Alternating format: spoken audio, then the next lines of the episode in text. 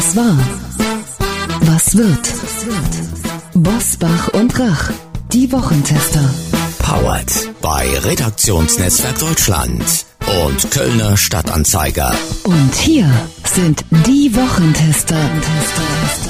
Wolfgang Bosbach und Christian Rach. Hallo und herzlich willkommen zu unserer Oster XXL Folge der Wochentester. Christian Rach hier aus Hamburg. Ebenfalls ein herzliches und vorösterliches Hallo von Wolfgang Bosbach aus Bergisch Gladbach. Freiwillige Quarantäne bei einer Corona-Infektion ab 1. Mai. Das war der Plan von Bundesgesundheitsminister Karl Lauterbach bis zum späten Dienstagabend. Dann machte er im Fernsehen bei Markus Lanz die Rolle rückwärts. Ich glaube, dass das zwar den Gesundheitsämtern helfen würde, dass der symbolische Schaden aber Corona ist nicht mehr so gefährlich, so verheerend ist, dass man diese Isolationsordnung so nicht machen kann. Ob Lauterbachs Rolle rückwärts wirklich sinnvoll ist, dazu gleich Klartext von uns. Außerdem drei Top-Gäste, die Sie alle kennen und die unterschiedlicher nicht sein könnten. Was war, was wird heute mit diesen Themen und Gästen? Auf dem Prüfstand der Wochentester. Lauterbach-Wirrwarr. Braucht Deutschland wirklich noch staatliche Quarantäne? Butcher-Massaker. Muss der Westen Putin stürzen? Kohle-Boykott. Reicht das, um die russische Wirtschaft in die Knie zu zwingen? Heute zu Gast bei den Wochentestern Katja Suding. Die PR-Beraterin war elf Jahre Spitzenpolitikerin für die FDP, bis sie 2021 die Reißleine zog. Kurz vor dem Start ihrer Partei in die Ampelkoalition. Wie Politik die Persönlichkeit von Menschen und auch sie verändert hat. Heute bei den Wochentestern. Dirk Steffens, der Naturschützer und Dokumentarfilmer, wechselt vom ZDF zu RTL. Den Wochentestern erklärt er, wie es zu diesem Senderwechsel kam und warum Putins Krieg in der Ukraine sogar etwas Gutes fürs Klima bewirken kann. Atze Schröder. Der Comedian hat mit Blauäugig seine Autobiografie vorgelegt. Mit den Wochentestern spricht er über seine Sicht auf die Welt durch die blau getönte Alpina Pilotenbrille. Und Hallo Radio Hamburg sagen wir zu Marcel Becker und Christian Stübinger. Die beiden diskutieren in ihrem Podcast Weisheit mit Löffeln über die Aufreger der Woche. Heute treten sie an gegen Bosbach und Rach im Podcast-Duell. Die verflixten Sieben. Und auch heute wieder mit dabei unser Redaktionsleiter Jochen Maas, der sich immer dann zu Wort meldet, wenn wir ein klares Urteil abgeben sollen. Danke, lieber Christian. Auch von mir ein vorösterliches Hallo aus Köln zu den Wochentestern. Weil Ostern ist, zumindest bald, möchten wir unseren Hörerinnen und Hörern in dieser Folge ein ganz besonderes Geschenk machen. Denn Christian signiert drei Exemplare seines aktuellen Buches Geschmack pur, wie ich wurde, was ich bin, persönlich für Sie. Also nicht nur mit seinem Namen, sondern auch mit Ihrem Namen. Was müssen Sie tun, um zu gewinnen? Jedes Interview zu hören lohnt sich heute doppelt, denn am Ende jedes Gespräches hüpft einmal unser Hase durch den Podcast und verrät Ihnen einen Teil des Lösungswortes. Drei Teile gibt es insgesamt und wenn Sie alle drei Teile zusammensetzen, haben Sie das Lösungswort. Das ist etwas Süßes, kann ich Ihnen schon mal verraten, dass Christian Rach besonders gern zum Geburtstag isst. Das Lösungswort schicken Sie uns dann bitte bis zum 29. April 2022, 7 Uhr, per Mail an kontakt.diewochentester.de. Dann verlosen wir unter allen Einsendern drei Bücher, Geschmack pur mit persönlicher Widmung. Also achten Sie in der Osterfolge insgesamt dreimal auf den Hasen und so hört er sich an. Das war unser Hase. So hoppelt er dreimal heute durch die Folge, nur dass er später noch ein Wort im Gepäck hat. Eine saftige Niederlage gab es für Bundeskanzler Olaf Scholz und Gesundheitsminister Karl Lauterbach am Donnerstag im Bundestag. Mit 378 Gegenstimmen und neun Enthaltungen scheiterte die Impfpflicht ab 60, denn nur 296 der 683 abgegebenen Stimmen waren dafür. Für eine Mehrheit hätten 46 Stimmen gefehlt. Damit ist die Impfpflicht vom Tisch, worüber wir auch hier bei den Wochentestern oft diskutiert haben. Und nun weitere Top-Themen dieser Woche. Wie war die Woche? Wolfgang Bosbach und Christian Rach sind die Wochentester. Eine Rolle rückwärts hat Gesundheitsminister Karl Lauterbach gemacht. Um die Gesundheitsämter zu entlasten, sollten sich Corona-Infizierte ab Mai in freiwillige Quarantäne begeben. Nach heftiger Kritik von Grünen, Linken und Sozialverbänden ruderte Lauterbach zurück und kassierte die freiwillige Isolation mit Verweis auf den symbolischen Schaden, der so entstehe. Wolfgang, de facto wurden die Quarantäneregelungen in den vergangenen Monaten angesichts der hohen Infektionszahlen kaum kontrolliert. Ist es nicht politisch absurd, etwas Staatliches verpflichtend zu machen, was in der Wirklichkeit längst anders gehandhabt wird? Das ist wohl nicht flächendeckend so. Das habe ich ja zu Hause erlebt. Meine Frau die eine Woche vor mir positiv getestet worden war und sich in Isolation begeben musste, ist kontrolliert worden von unserem Gesundheitsamt. Eine Woche später ich nicht. Das Problem scheint in was anderem zu bestehen, nämlich welchen Eindruck erwecke ich nach außen, wenn ich es jedem freistelle, ob er sich in Selbstisolation begibt oder nicht. Geht davon nicht das Signal aus, Corona hat seine Gefährlichkeit verloren. Und jetzt kommt der entscheidende Punkt. In dem Moment, indem wir nicht nur noch relativ hohe Inzidenzen haben, sondern auch äh, die Maskenpflicht jedenfalls in weiten Teilen aussetzen.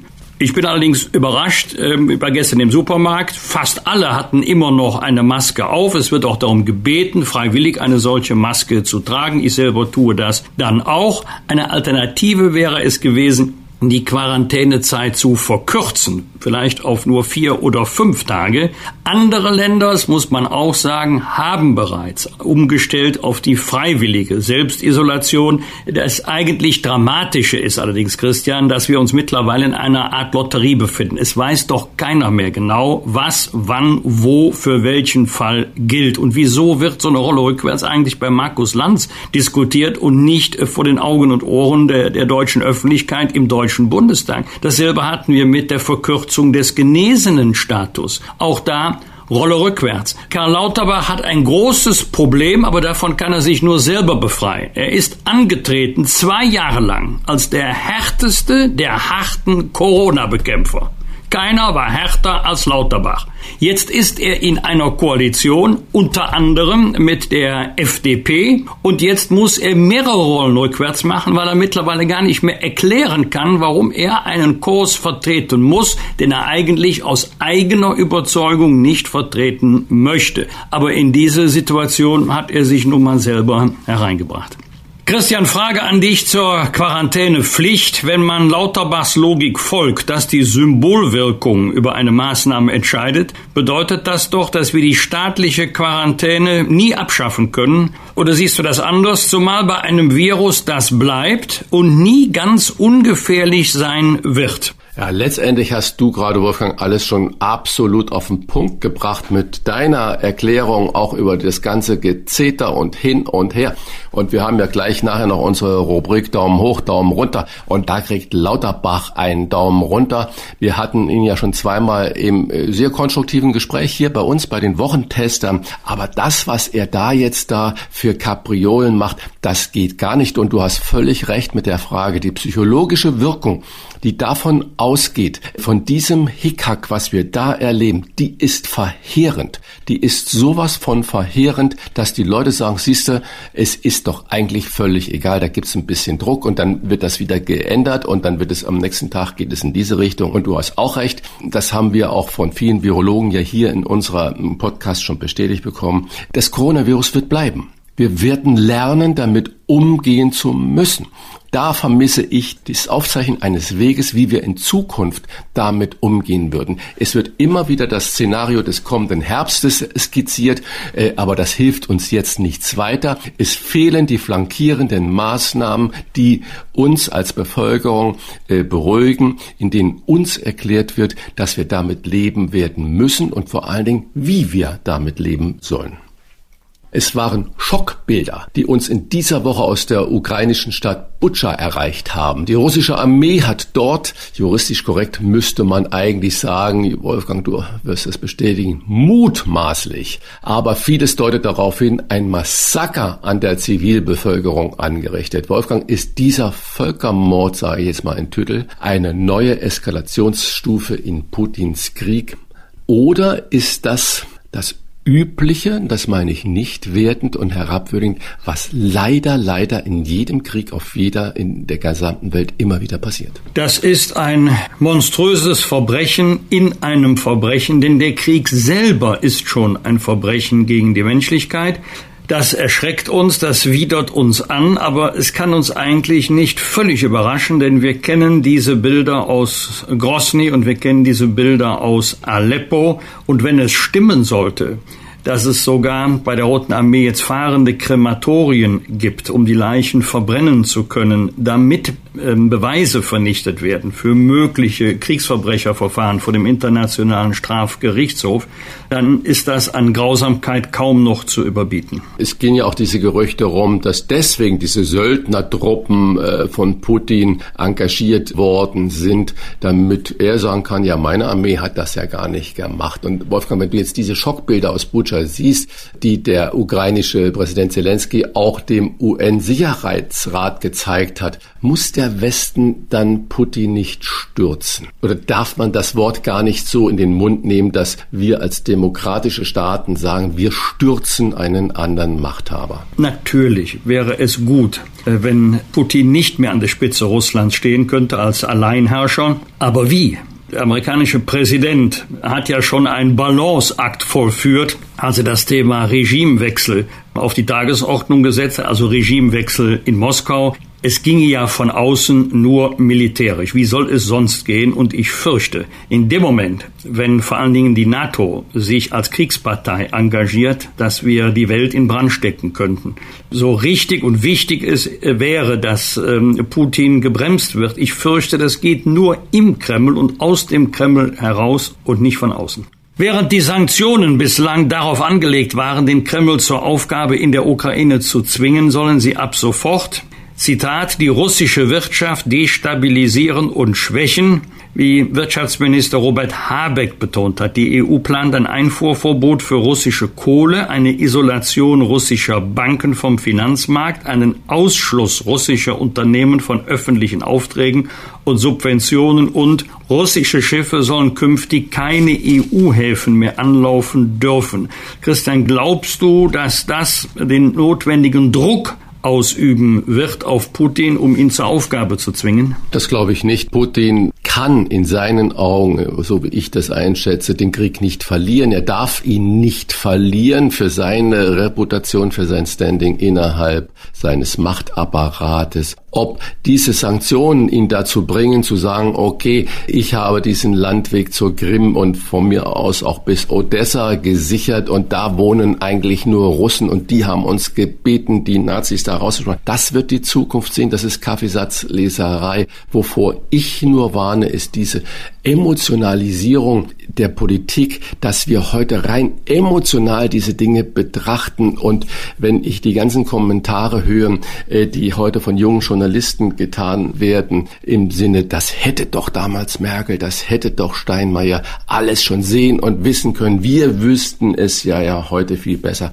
dann sage ich, Freunde, das ist einfach nicht fair, mit unserer deutschen Geschichte so zu reagieren. Und das umzusetzen, das geht gar nicht. Äh, ich weiß, deine Frage war eine andere, aber ich stelle mir auch vor, vor zehn Jahren hätte Bundeskanzlerin Merkel gesagt, so, und wir machen jetzt ein äh, Sondervermögen, 100 Milliarden für die Bundeswehr. Der Aufschrei in allen Parteien, der wäre so immens gewesen. Der Aufschrei in der Presse über Spiegel, Süddeutsche, Welt, äh, FAZ, äh, das wäre fatal gewesen. Und das, glaube ich, ist die Wahrheit. Also nochmal zusammengefasst, ich glaube, äh, die Aktionen sind absolut und die Sanktionen sind absolut richtig und wichtig, sind aber nicht entscheidend, äh, dass Putin seinen Krieg beenden wird. Aber Christian, ist es nicht bitter, dass wir nach all den schrecklichen Erlebnissen und Ereignissen nach dem 24. Februar, nach den monströsen Verbrechen, über die wir gerade gesprochen haben, am Ende auch noch sagen müssen, irgendwie muss man Putin noch einen gesichtswahrenden Ausgang ermöglichen, sonst nimmt der Schrecken kein Ende. Ja, da hast du natürlich recht, aber über all dem könnte man auch sagen, jeder Krieg wird nur im Dialog am Ende des Tages beendet werden können. Und das heißt, um den Dialog nicht völlig zu cutten, müssen wir mit Putin und seinem Machtapparat in Kontakt bleiben. Und es werden leider, leider, leider noch viele Menschen sterben, bis es dann zu einem Punkt kommt, wo die Regierenden auf beiden Seiten sagen werden, okay, hier machen wir einen Stopp. Und die Frage ist ja, und dann? Wie geht es dann weiter? Also diese Szenarien, die wären ja noch gar nicht wirklich zu Ende gedacht, wenn man die zerstörten Orte, Städte, ähm, die heimatlos gewordenen Menschen, die keine Unterkunft mehr haben, wo sollen die denn alle wieder hin? Und was ich ja heute sehe, die meisten der ukrainischen Menschen, die hier jetzt bei uns aufgenommen worden sind und in vielen anderen europäischen Ländern, die wollen ja gar nicht bleiben. Die müssen wir gar nicht integrieren. Die wollen ja alle wieder zurück. Auch zu Recht. Das ist ja eigentlich das Tolle. Wir bieten jetzt Sicherheit und Wärme und Aufnahme an. Und die Leute sagen, danke, das nehmen wir gerne, aber wir wollen dann so schnell wie möglich in unsere Heimat, in unser Land zurück. Das wird eine wahnsinnige Aufgabe, die auf die Welt und Europa vor allen Dingen dazukommt. Ich bin an der Politik fast kaputt gegangen. Das sagt eine Frau, die Sie noch als stellvertretende FDP-Chefin kennen. Ihr Ausstieg aus elf Jahren Spitzenpolitik gleich nach einer kurzen Werbeunterbrechung. Und in diesem ersten Gespräch hören Sie auch den ersten Begriff für unser Ostergewinnspiel. Drei Kochbücher von Christian Rach, Geschmack pur gibt's zu gewinnen mit persönlicher Widmung nach einer kurzen Werbeunterbrechung. Wir bedanken uns bei unserem Werbepartner meinauto.de für die freundliche Unterstützung. Ein neues Auto zu finden ist gar nicht so einfach und vor allem zeitaufwendig, denn in der Regel klickt man sich von Portal zu Portal oder fährt von Händler zu Händler. Die Experten von meinauto.de machen es Ihnen leicht, denn im größten deutschen Online-Shop für Neuwagen finden Sie Ihr Traumauto digital und wählen bequem zwischen Kauf, Finanzierung oder Leasing. Bei meinauto.de finden Sie 47 Marken und mehr als 400 Modelle. Sie erhalten eine markenunabhängige Beratung mit einem persönlichen Ansprechpartner vor, während und nach der Bestellung. Und auf Wunsch bekommen Sie Ihr neues Auto bequem vor die Haustür geliefert. Alle Marken und Modelle, die neuesten E-Autos samt Versicherung, Wartungspaket und kostenfreier Zulassung und das mit Bestpreisgarantie. Dank der günstigen Preise können auch Sie sich Ihren Wunsch vom echten Traumauto erfüllen. Überzeugen Sie sich selbst auf meinauto.de slash Bosbach und Rach. Autokauf ist Vertrauenssache. Deshalb ist meinauto.de Ihr zentraler Ansprechpartner von der Bestellung über die Auslieferung des Neuwagens bis zur Rückgabe im Fall von Leasing. Alle Infos finden Sie in unseren Show Notes und auf der Internetseite meinauto.de slash Bosbach und Rach. Klartext, Klartext. Wolfgang Bosbach und Christian Rach sind die Wochentester. Tester, Tester. Selbst nach elf Jahren in der Politik war für mich der schönste Moment immer noch der, wenn ich wieder von der Bühne gehen konnte. Zitat. Das schreibt Katja Suding, ehemalige Parteivize der FDP, in ihrem Buch Reißleine, wie ich mich selbst verlor und wiederfand. Wir wollen mit ihr sprechen über den Preis der Politik und ein Leben danach. Herzlich willkommen bei den Wochentestern Katja Suding. Hallo, guten Tag, Herr Bosbach und Herr Rach. Frau Suding, Sie waren vom 2015 bis 2021 stellvertretende FDP-Chefin in der Opposition. Jetzt regiert Ihre Partei, ich sag mal, endlich. Doch kurz vorher sind Sie aus der Politik ausgestiegen. Haben Sie Angst vor dieser Regierungszeit gehabt? Nee, ganz und gar nicht. Das hätte mich schon gereizt, durchaus äh, jetzt auch gestalten zu können. Ich habe aber meine Entscheidung 2020 natürlich in dem Wissen und in der Vorausahnung getroffen, dass es recht wahrscheinlich ist, dass die FDP nach der Bundestagswahl in einer Regierungskonstellation, welche auch immer beteiligt sein würde, das ähm, war ja keine ganz große Überraschung. Deswegen, meine Entscheidung war eine sehr grundsätzlich. Ich bin auch von nichts weggelaufen und verfolge auch natürlich intensiv, was da jetzt passiert. Es sind ja sehr aufregende Zeiten. freue mich auch, dass einige der Konzepte und Ideen, die ich damals noch mitentwickelt habe, sich auch im Koalitionsvertrag finden und dann hoffentlich auch Regierungshandeln werden. Also das verfolge ich immer noch alles sehr eng. Sie beschreiben in Ihrem Buch den November 2010, als Sie mit einem Glas Wein am Strand in Ägypten sitzen und die Entscheidung treffen, dass aus der PR-Beraterin Katja Suding eine Spitzenpolitikerin werden soll, weil sie etwas bewirken, verändern, gestalten wollen. Wollen Sie das heute nicht mehr? Ich bin immer noch politisch und ich habe immer noch diesen Gestaltungswillen, den ich damals hatte, aber ich bin auch davon überzeugt, dass es auch andere Möglichkeiten gibt, etwas Gutes zu tun, auch außerhalb alles Parlaments. Es gibt ja viele Menschen, die sich in der Zivilgesellschaft dafür engagieren, dass unsere Welt ein bisschen besser wird. Und ich habe für mich nach elf Jahren entschieden, auch andere Wege zu gehen und, und andere Wege zu finden, äh, mich zu engagieren und meine Ziele, beispielsweise die, die Chancengerechtigkeit in der Bildung, Female Empowerment, solche Fragen, mich denen auch weiter zu widmen. Politik besteht ja, und das kann Wolfgang Bosbach natürlich auch bestätigen, auch viel aus Neid, Missgunst und vielen Auseinandersetzungen. Aber das wussten Sie ja auch vorher. Was war denn das für ein Schlüsselmoment, der einfach, ich zitiere, drüber war, die aus dem etwas bewirken wollen, ein bloß weg hier gemacht haben? Gab es denn diesen einen Moment?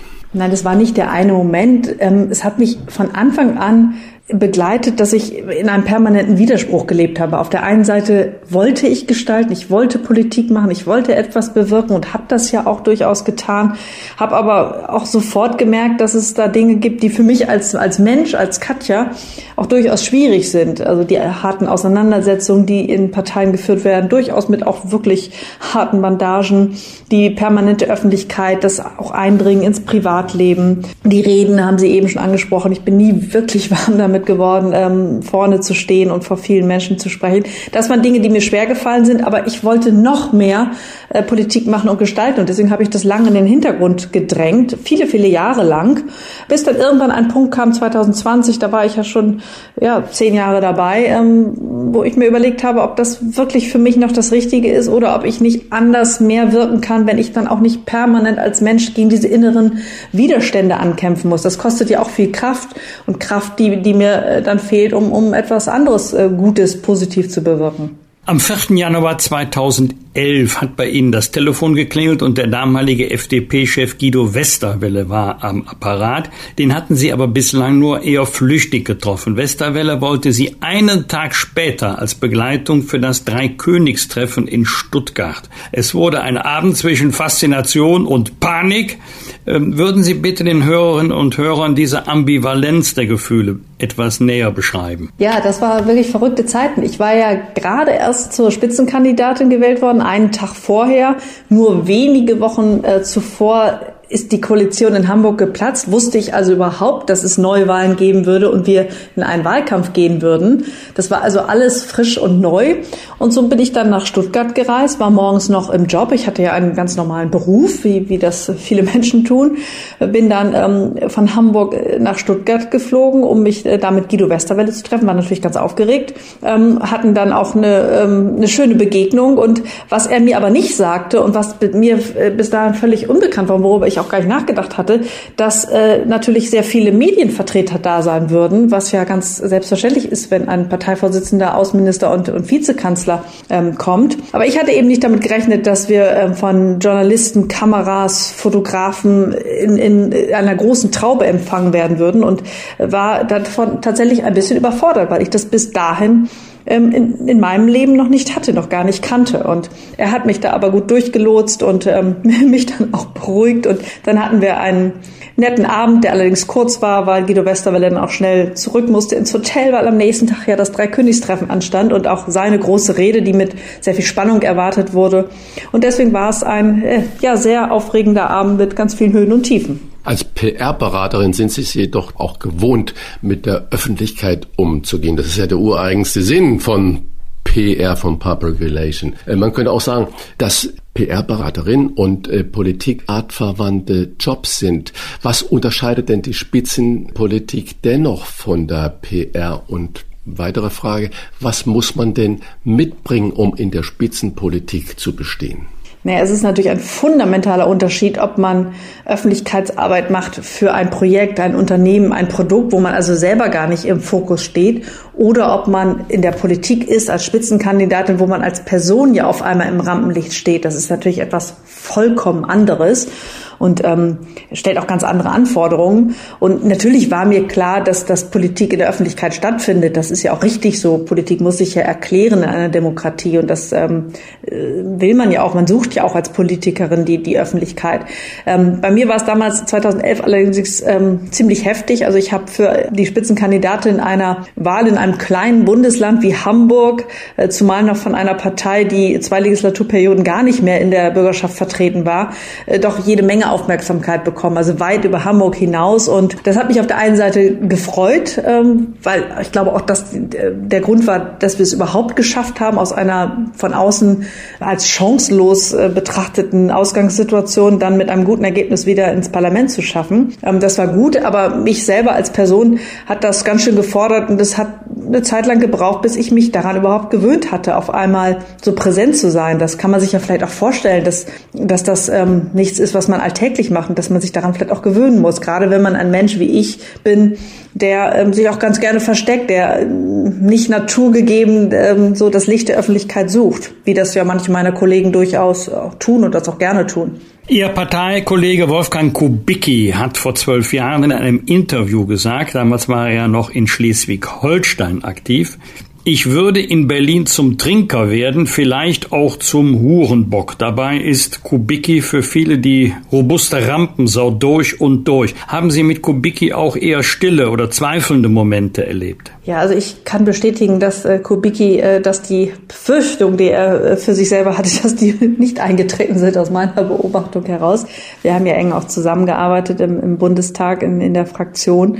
Mit Wolfgang Kubicki verbindet mich durchaus eine, eine Freundschaft und wir haben auch, auch viele Gespräche auch zu zweit geführt, auch sehr ernsthafte, tiefgreifende Gespräche.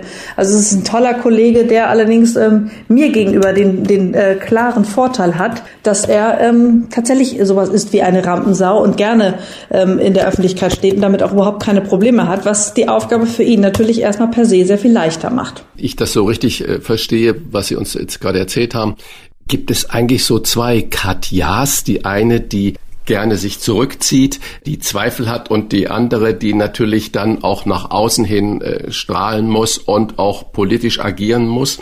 Ähm, und Sie haben gesagt, es gab auch so private oder intimere Gespräche mit Wolfgang Kubicki. Wer in Ihrer Partei hat denn diese, ich sage mal in Anführungsstrichen, zwei Gesichter der Katja Suding sonst mitbekommen? Ich weiß gar nicht, ob es wirklich zwei Katjas oder zwei Gesichter waren. Es ist tatsächlich so einfach, wie ich es beschrieben habe. Ich als Mensch wollte Politik machen. Ich war begeistert davon und habe das mit, mit großer Leidenschaft gemacht.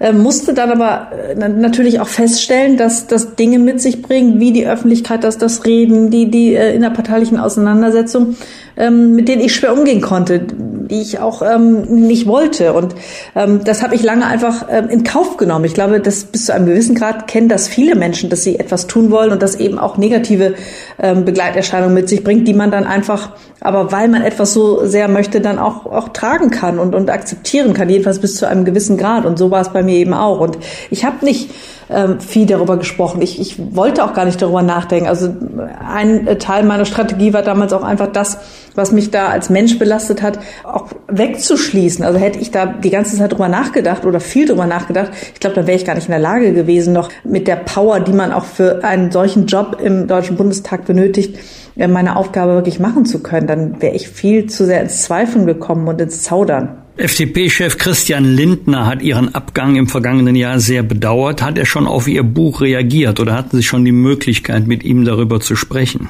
Ja, wir sind ja im, im permanenten Austausch und äh, gut auseinandergegangen und immer noch freundschaftlich verbunden. Aber was hat er zum Buch gesagt?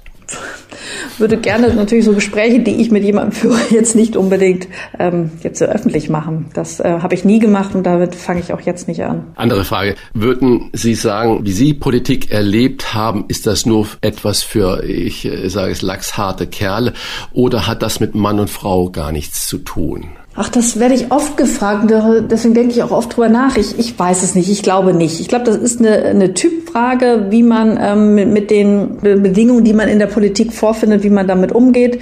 Einigen fällt das sehr, sehr leicht, anderen fällt es schwer. Und das ist ja sehr, sehr individuell. Ich habe ähm, als Reaktion auf meinen Ausstieg oder die Ankündigung des Ausstiegs damals festgestellt, dass es noch viel mehr Kolleginnen und Kollegen, nicht nur in der eigenen Fraktion, sondern auch aus den anderen Fraktionen des Deutschen Bundestages gibt, die äh, sich durchaus Gedanken äh, darüber machen, ob sie richtig in der Politik sind, die auch spüren, dass es da zwar viel gibt, was sie da hält und was sie, was sie äh, bewegt und was sie machen wollen, aber dass das immer auch verbunden ist mit ähm, durchaus auch Zumutungen, was, was die persönliche, äh, was die Persönlichkeit angeht. Ja, kann es sein, dass der Ausstieg aus der Politik, mit dem ja mehr als nur Sie liebäugeln, auch damit zusammenhängt, ob man weiß, was man anschließend machen würde, nach der aktiven Politik, das bedeutet ja nicht das Ende des politischen Interesses, das bedeutet nur die Aufgabe von Amt oder Mandat.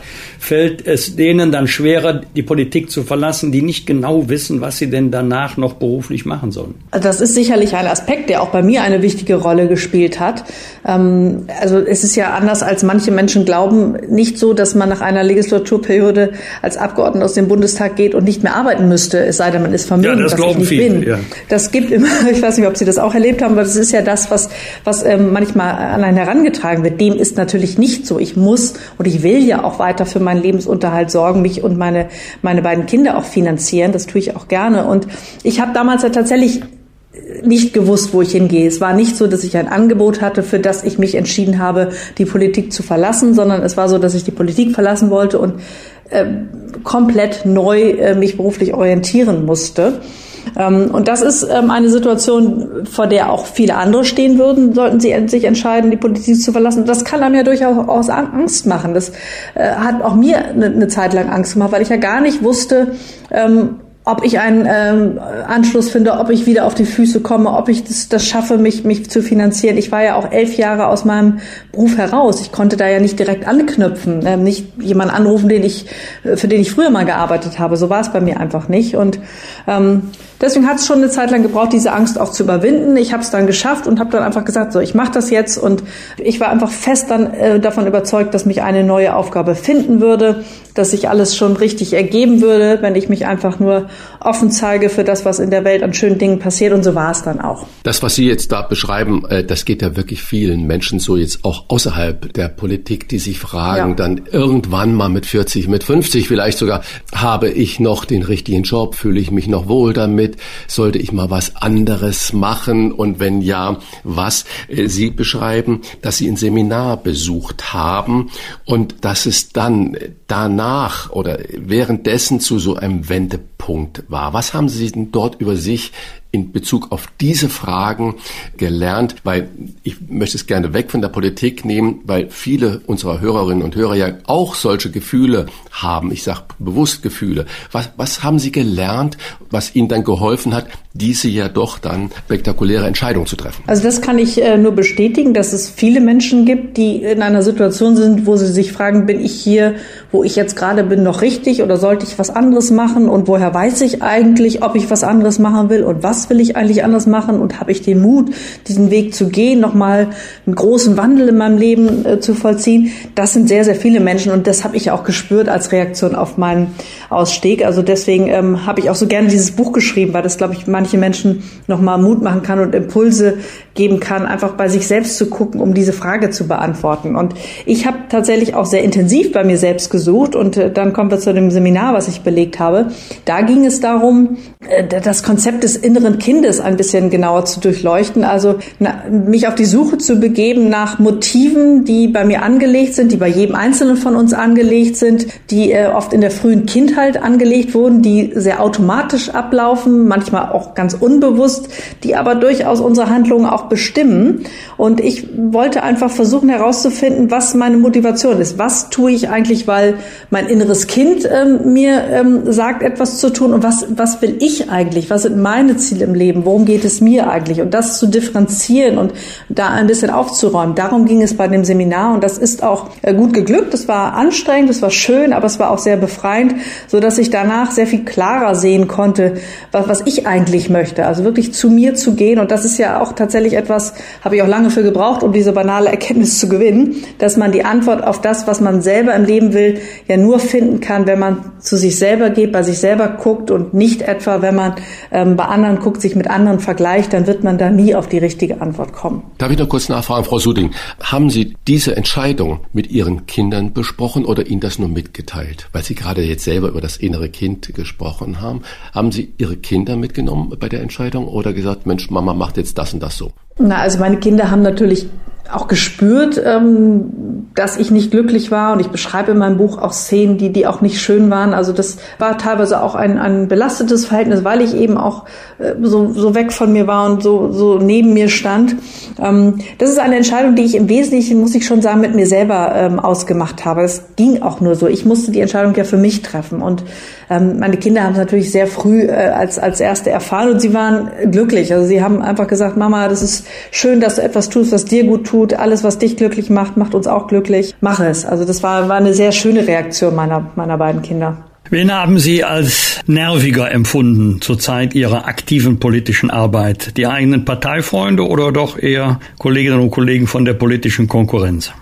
Ja, wenn ich da ganz ehrlich bin, und vielleicht Herr Busbach können Sie das sogar bestätigen aus Ihrer langjährigen ähm, äh, politischen ähm, Zeit, Anstrengender waren die eigenen Parteifreunde, weil da ging es ja tatsächlich um den Kampf und den Wettbewerb, um Posten in den Gremien, um Plätze auf den Listen, um an Mandate zu kommen.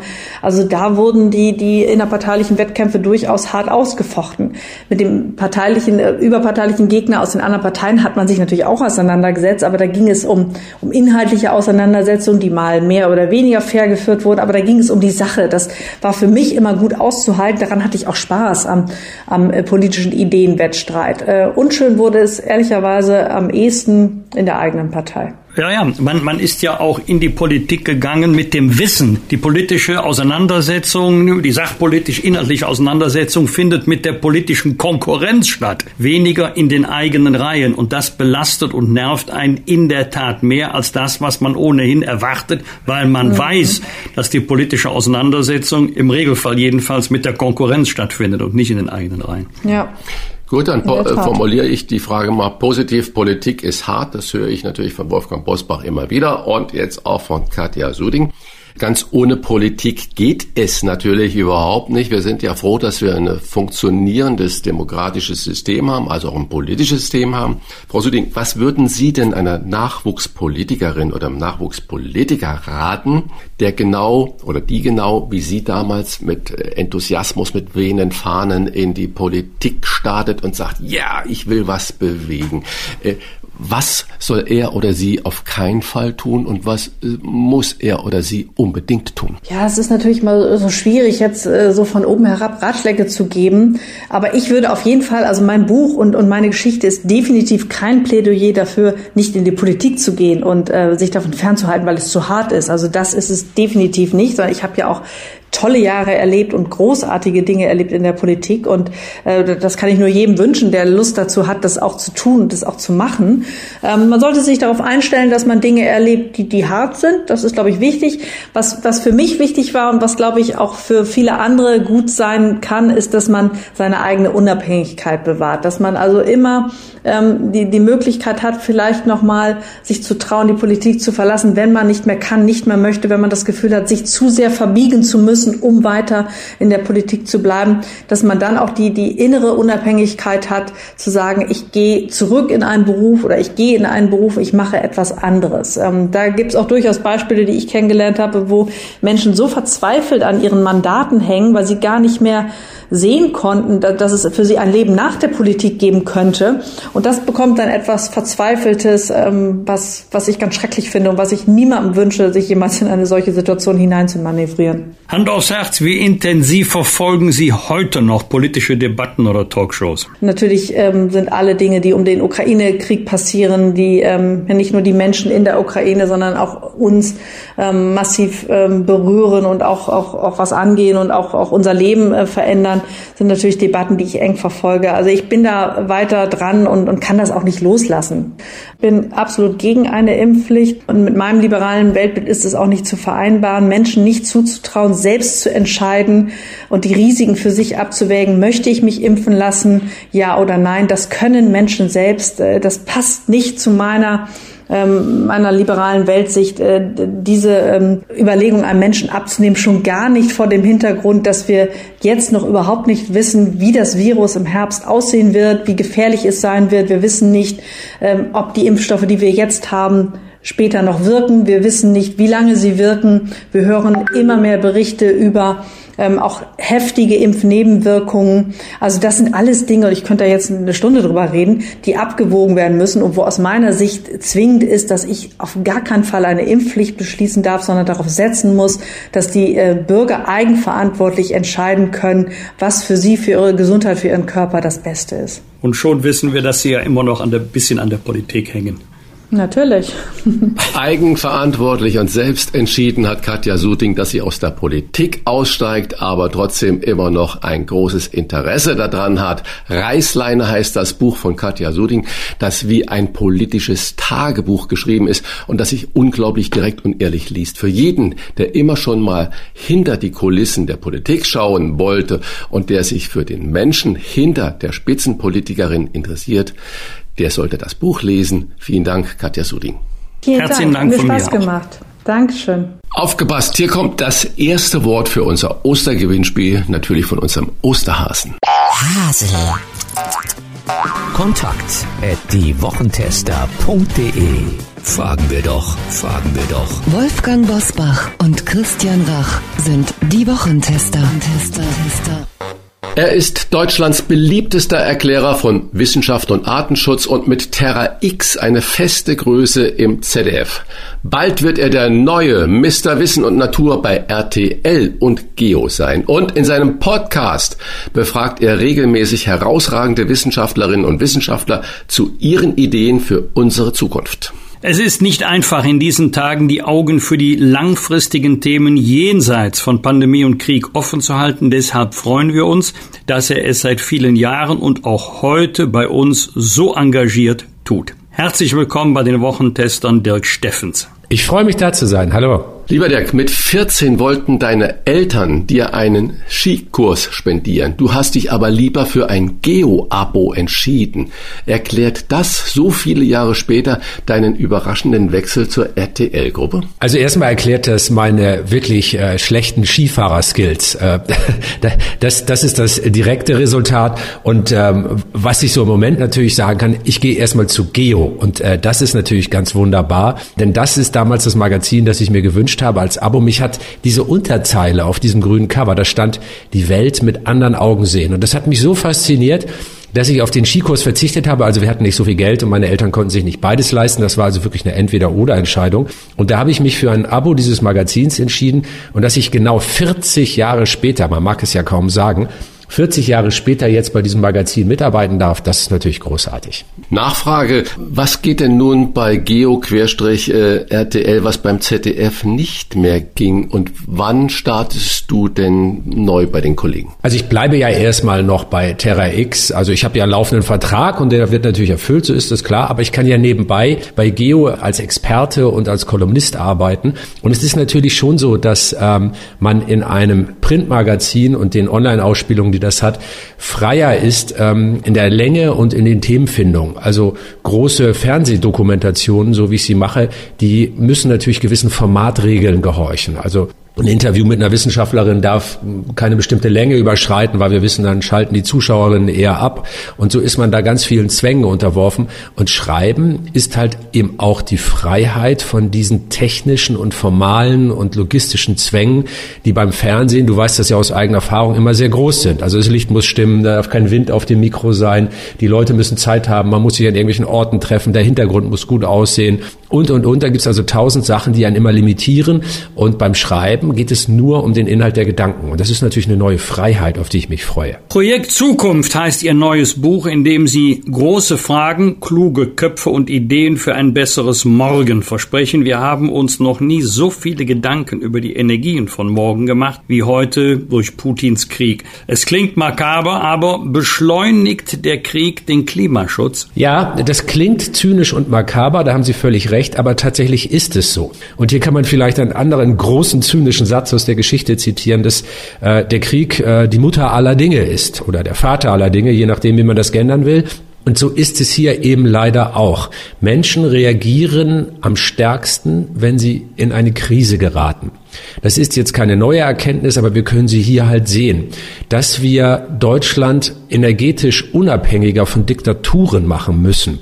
Das ist ja keine neue Erkenntnis des Ukraine-Kriegs. Das wussten wir auch schon, als wir unser Öl von diktatorisch regierenden äh, arabischen Scheichs bezogen haben. Also wir machen den gleichen Fehler ja seit vielen, vielen, vielen Jahrzehnten. Und die Wissenschaft, die Ökonomie und vor allen Dingen eben auch die Naturwissenschaft hat auch seit Jahrzehnten immer wieder der Politik gesagt, liebe Leute, es ist keine kluge Idee, wenn man sich energiepolitisch abhängig macht von Menschen, die nicht demokratisch regieren und bei denen man nie weiß, was ihnen morgen für eine neue Untat einfällt. Jetzt ist uns dieses politische Versäumnis böse auf die Füße gefallen. Äh, aber es ist kein Grund zur Schadenfreude, jetzt zu sagen, habe ich doch schon immer gesagt, wusste ich doch schon immer. Man muss halt ehrlicherweise sagen, so funktioniert Politik, so funktionieren Menschen, so sind unsere Gesellschaften. Und deshalb ist es gar nicht so makaber eigentlich, aber wahr. Also diese große Krise führt dazu, dass Deutschland den lange überfälligen Energieumbau jetzt endlich beschleunigt. Und wir wollen das mal immer nicht nur als negative Erzählung haben. Wenn wir das jetzt gut machen, dann sind wir energiepolitisch unabhängig von anderen Ländern. Und das ist für unser Land ja eine neue Freiheit, auch für unsere Wirtschaft eine neue Planungssicherheit. Und für alle Menschen, mich betrifft es genauso, wir haben zu Hause eine Gasheizung, ja auch eine Sicherheit für die eigene Zukunft. Also dann kann ich irgendein dover Diktator, nur weil es ihm gerade einfällt, die Preise nach oben drehen, sondern wir können unser Land selbst gestalten. Und da müssen wir natürlich hin. Klimaschutz ist das eine große Thema, Frieden ist das äh, zweite große Thema, das uns natürlich diese Tage alle bewegt. Die Frage, warum kann der Mensch nicht in Frieden leben, könnte genauso die Zukunftsfrage sein. Die Antwort findet man nicht in deinem Buch, aber vielleicht hier von dir persönlich. Warum sind Menschen so herrschsüchtig, wie zum Beispiel Wladimir Putin und noch äh, einige andere mehr? Man findet äh, das vielleicht doch ein bisschen im äh, Buch, und zwar in dem Gespräch mit dem Genetiker Johannes Krause, wo wir über die Frage reden, was unterscheidet eigentlich den Menschen von anderen Lebewesen, von Tieren? Und man muss sich hier klar machen, wie wir geprägt sind. Wir sind biologische Wesen und alles, was wir sind und auch was wir fühlen und denken, ist geprägt durch die Evolution unserer Art. Und die Evolution hat halt nicht nur so funktioniert, dass immer der stärkste Mann und die stärkste Frau sich gegen die Schwächeren durchgesetzt haben. Man darf das nicht als individuelle Entwicklung verstehen, sondern bei den Menschen vielleicht noch viel wichtiger ist die soziale Evolution. Da gibt es ganz wunderbare Fachbücher von dem jüngst verstorbenen E.O. Wilson. Das ist deshalb so interessant. Man muss sich klar machen, es standen sich im Laufe der Evolution ja nie einzelne Menschen gegenüber, die in diesem Survival of the Fittest Wettbewerb tätig waren, sondern Gruppen von Menschen. Nomadische Horden, 50, 70, 80 Leute vielleicht. Und diese Gruppen standen ineinander, zueinander in Konkurrenz. Und wann funktioniert eine Gesellschaft am besten? Wenn sie nur aus egoistischen Macho-Typen besteht? Wahrscheinlich nicht. Wenn sie nur aus handlungsunfähigen Weicheiern besteht, wahrscheinlich auch nicht. Also braucht eine menschliche Gesellschaft, und das ist eben genetisch auch programmiert, braucht eine menschliche Gesellschaft das Miteinander von eher herrschsüchtigen Egoisten und altruistischen sozialen Menschen. Erst dann, wenn beide Faktoren da sind, wird eine Gruppe leistungsfähig, weil sie dann schnell handlungsfähig ist im Notfall, aber eben durch die sozialen Fähigkeiten einzelner Mitglieder einen Zusammenhalt entwickeln kann. Das ist soziale Evolution. Und das heißt, um das jetzt äh, auf deine Frage zurückzubringen, es ist in uns Menschen programmiert, dass wir gut und böse, rücksichtsvoll und rücksichtslos sein können. Und diese Ausprägungen sind halt genau wie Körpergröße, Körperbehaarung oder andere Merkmale, die kommen mal stärker und mal weniger stark zum Ausdruck. Und bei Putin ist es nun leider so, dass dieses Herrschüchtige und Rücksichtslose sehr stark zum Ausdruck kommt. Und genau deshalb müssen wir eben die andere Seite der Menschlichkeit dem gegenüberstellen und nicht nachgeben. Also das äh, kann man schon auch aus der Evolution heraus herleiten, warum Menschen zum Bösen neigen. Mensch-Tier-Vergleiche sind eigentlich immer unglücklich, aber wenn man schon mal jemanden im Podcast hat, der Tier und Natur auf der ganzen Welt beobachtet hat, müssen wir vor der Spezie Mensch mehr Angst haben als vor Raubtieren? Auf jeden Fall. Das liegt daran, dass wir die erfolgreichste, biologisch die erfolgreichste Spezies aller Zeiten sind. In der Biologie benutzt man für Arten wie uns das unschöne Wort Unkrautarten, Unkrautspezies. Wir sind so Pionierarten. Wir gehen irgendwo hin, beuten die Ressourcen aus und wenn sie ausgebeutet sind, dann ziehen wir weiter. Auch das ist Teil unserer Natur. Aber weil wir eben diese überragende Intelligenz haben, können wir das auf ein ganz anderes Niveau heben als jetzt ein Schimpanse oder ein Erdmännchen. Deshalb sind wir die Art, die als einzige alle Kontinente besiedelt hat und eigentlich in allen Klimazonen zu Hause sein kann. Wir können uns ja mit technischen Hilfsmitteln auch in Grönland oder in der Hitze der Sahara niederlassen. Das kann keine andere Art. Und weil wir diese Fähigkeit haben, überall alles auszubeuten, sind wir natürlich für uns selbst auch die gefährlichste Art. Tatsächlich, das ist ein Gespräch, das ich mit Matthias Glaubrecht in diesem Buch geführt habe, haben wir das Potenzial, uns selbst auszurotten. Und das hat keine andere Art. Insofern ist die Antwort auf die Frage klar, ja, wir müssen für uns selbst mehr Angst haben als vor giftigen Schlangen, Spinnen oder Haien. Eine andere provokante Aussage oder Frage ist folgende. Warum sind wir alle Sklavenhalter?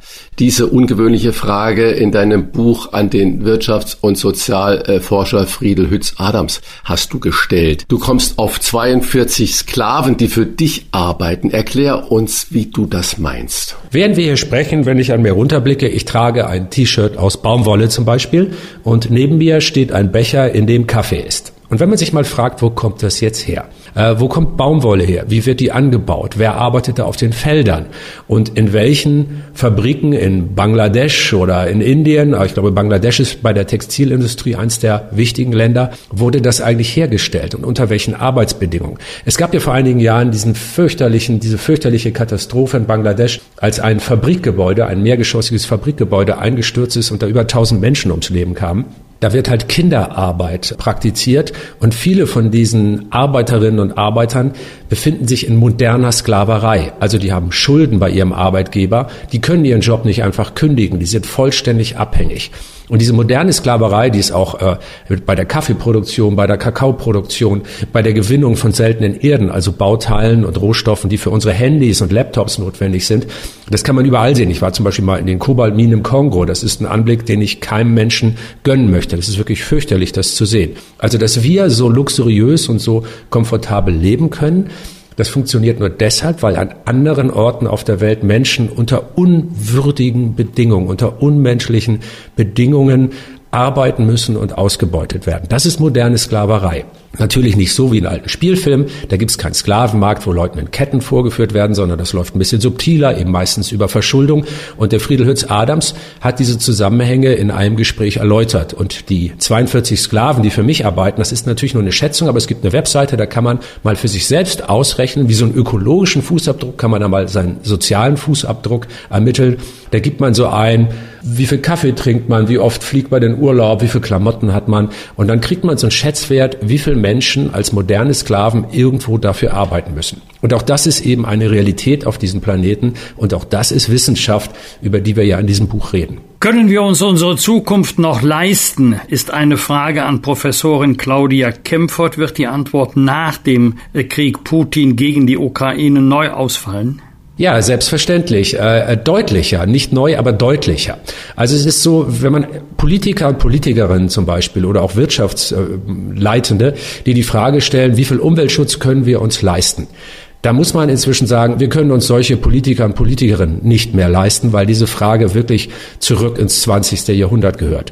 Umwelt nicht zu schützen, ist mittel- bis langfristig immer viel teurer als Umwelt zu schützen. Putin und die Gaskrise sind gerade sehr plastische Beispiele dafür, wenn man sich mal anguckt, wie die Gaspreise gerade durch die Decke gehen. Hätten wir genug nachhaltige Energie installiert, wären wir von diesem Preisdruck unabhängig und es würde unserem Land besser gehen. Das ist ein ganz kleines Beispiel dafür, aber so funktioniert es eigentlich immer. Wenn man Wasser verschmutzt, Luft verschmutzt, Wälder abholzt, Landwirtschaft äh, auf eine nicht nachhaltige Weise betreibt, dann kann man damit kurzfristig vielleicht viel Geld verdienen. Aber langfristig wird es für alle Menschen in unserem Land teuer. Und ich finde eigentlich alle Pendler, alle Autofahrer, alle Wohnungsinhaber, die ihre Heizkosten nicht mehr wirklich bezahlen können, die sollten sich mal bitte an ihre Abgeordneten wenden und sagen, liebe Leute, das habt ihr uns eingebrockt. Ihr müsst jetzt mal lernen, es in Zukunft besser zu machen. Nachhaltige Ökologie ist eben auch die beste Ökonomie. Daran gibt's gar keinen Zweifel. Über Zukunft müssen wir natürlich auch denken und reden, wenn wir an Corona äh, uns wieder orientieren. Diese Woche war ja ein richtiges Hickhack. Äh, da wurden im Fernsehen Entscheidungen kassiert und wieder zurückgerudert. Isolation, Quarantäne, ja und nein und hü und hot. Kein Mensch weiß mehr, was überhaupt Sache ist. Wir haben hier in unserem Podcast schon sehr häufig mit dem Virologen äh, Professor Klaus Stör über Corona gesprochen. Seine bittere Einschätzung für die Zukunft. Wir werden Corona nie wieder richtig loswerden. Sind das auch deine Erkenntnisse und was würde daraus folgen? Wir müssen uns mit dem Gedanken anfreunden, ähm, dass Seuchen zu unserem Leben gehören. Wir haben in diesem Buch eine, ein Gespräch mit Marilyn Eddo, die ist halt ähm, populär gesagt Seuchenforscherin. Es reicht ja nicht aus, wenn Hamburger, wir uns nur fragen, äh, UKE beschäftigt. Genau, genau. Am Tropeninstitut und äh, ist übrigens eine Frau, die einen Ebola-Impfstoff sogar entwickelt hat, also die da ganz vorne ist äh, wissenschaftlich. Wir müssen uns doch grundsätzlich mal fragen, wo kommen diese Seuchen eigentlich her? Es reicht doch nicht aus, nur darüber zu diskutieren, sollen wir jetzt Mundschutz tragen oder nicht oder Social Distancing betreiben oder nicht, sondern der kluge Mensch fragt sich doch irgendwann, wo kommen die Seuchen her und können wir eigentlich verhindern, dass neue Seuchen zu uns kommen? Das ist doch die wirklich wichtige Frage. Und wenn man da in die Naturwissenschaften und in die Medizin einsteigt, dann lernt man sehr schnell, die meisten dieser wirklich gefährlichen Virusinfektionskrankheiten sind Zoonosen, also Krankheiten, die von Tieren auf Menschen überspringen. Und so war es ja auch bei Corona, übrigens auch bei AIDS, bei Ebola und all den anderen fürchterlichen Seuchen, die die Menschheit immer mal wieder heimsuchen. Die Pest oder, ne, also name it. Wenn man das weiß, dass die meisten Krankheiten von Tieren auf Menschen überspringen, dann muss man sich fragen, wo passiert das? Dann stellt man fest, die meisten dieser Krankheiten stammen von wilden Tieren die Erreger in sich tragen, die dann auf Menschen überspringen. Und jetzt reicht der gesunde Menschenverstand. Wenn wir uns mal fragen, wo genau kann denn eigentlich ein Krankheitserreger von einer Fledermaus, einem Gürteltier oder einer Ratte auf einen Menschen überspringen? Das passiert nicht im Büro, nicht im Schreibtisch, nicht in der Straßenbahn, sondern das passiert da, wo Menschen Natur zerstören und in bisher unberührte Naturräume vordringen. Und deshalb, wir können das wissenschaftlich sehr sauber belegen, sind die wahrscheinlichsten Orte für die Entstehung von solchen eben Wet Markets in China oder das Ende einer Regenwaldpiste in Amazonien, wo illegal Holz eingeschlagen wird oder illegal nach Gold gesucht wird. Also ist die Gleichung am Ende sehr eindeutig. Umweltzerstörung erhöht die Gefahren, dass immer mehr Seuchen uns heimsuchen. Und das kann man bereits messen. Pandemien sind in den letzten Jahrzehnten häufiger aufgetreten als in der Zeit davor. Warum? Weil wir erstens mehr Natur zerstören und zweitens durch die Globalisierung natürlich die Ausbreitungswege beschleunigt haben. Und wir landen immer wieder bei der gleichen Aussage. Naturschutz, ökologisches und nachhaltiges Handeln ist das, was die Menschheit schützt vor Armut, vor Hunger und eben auch vor Seuchen. Naturschutz ist der beste Seuchenschutz. Wie hat die Pandemie jemanden wie Sie ausgebremst, weil Sie doch den überwiegenden Teil des Jahres in der ganzen Welt unterwegs sind oder unterwegs waren? Ja, natürlich ganz fürchterlich. Also es hat mich äh, volle Pulle ausgebremst. Ich reise durch die Welt eigentlich seit ich 16 bin und seit ich 23 Jahre alt bin, mache ich das hauptberuflich. Also ich bin tatsächlich ein Nomade, wenn man so will. Und dieser Nomade ist jetzt gezwungen worden, sehr stationär zu arbeiten oder Reisen zu machen, die wir vielleicht sonst für unsere Dokumentation nicht gemacht haben. Also wir haben dann viel in Deutschland gedreht und versucht, Ziele zu erreichen, die auch in der Pandemie verantwortungsvoll erreichbar sind.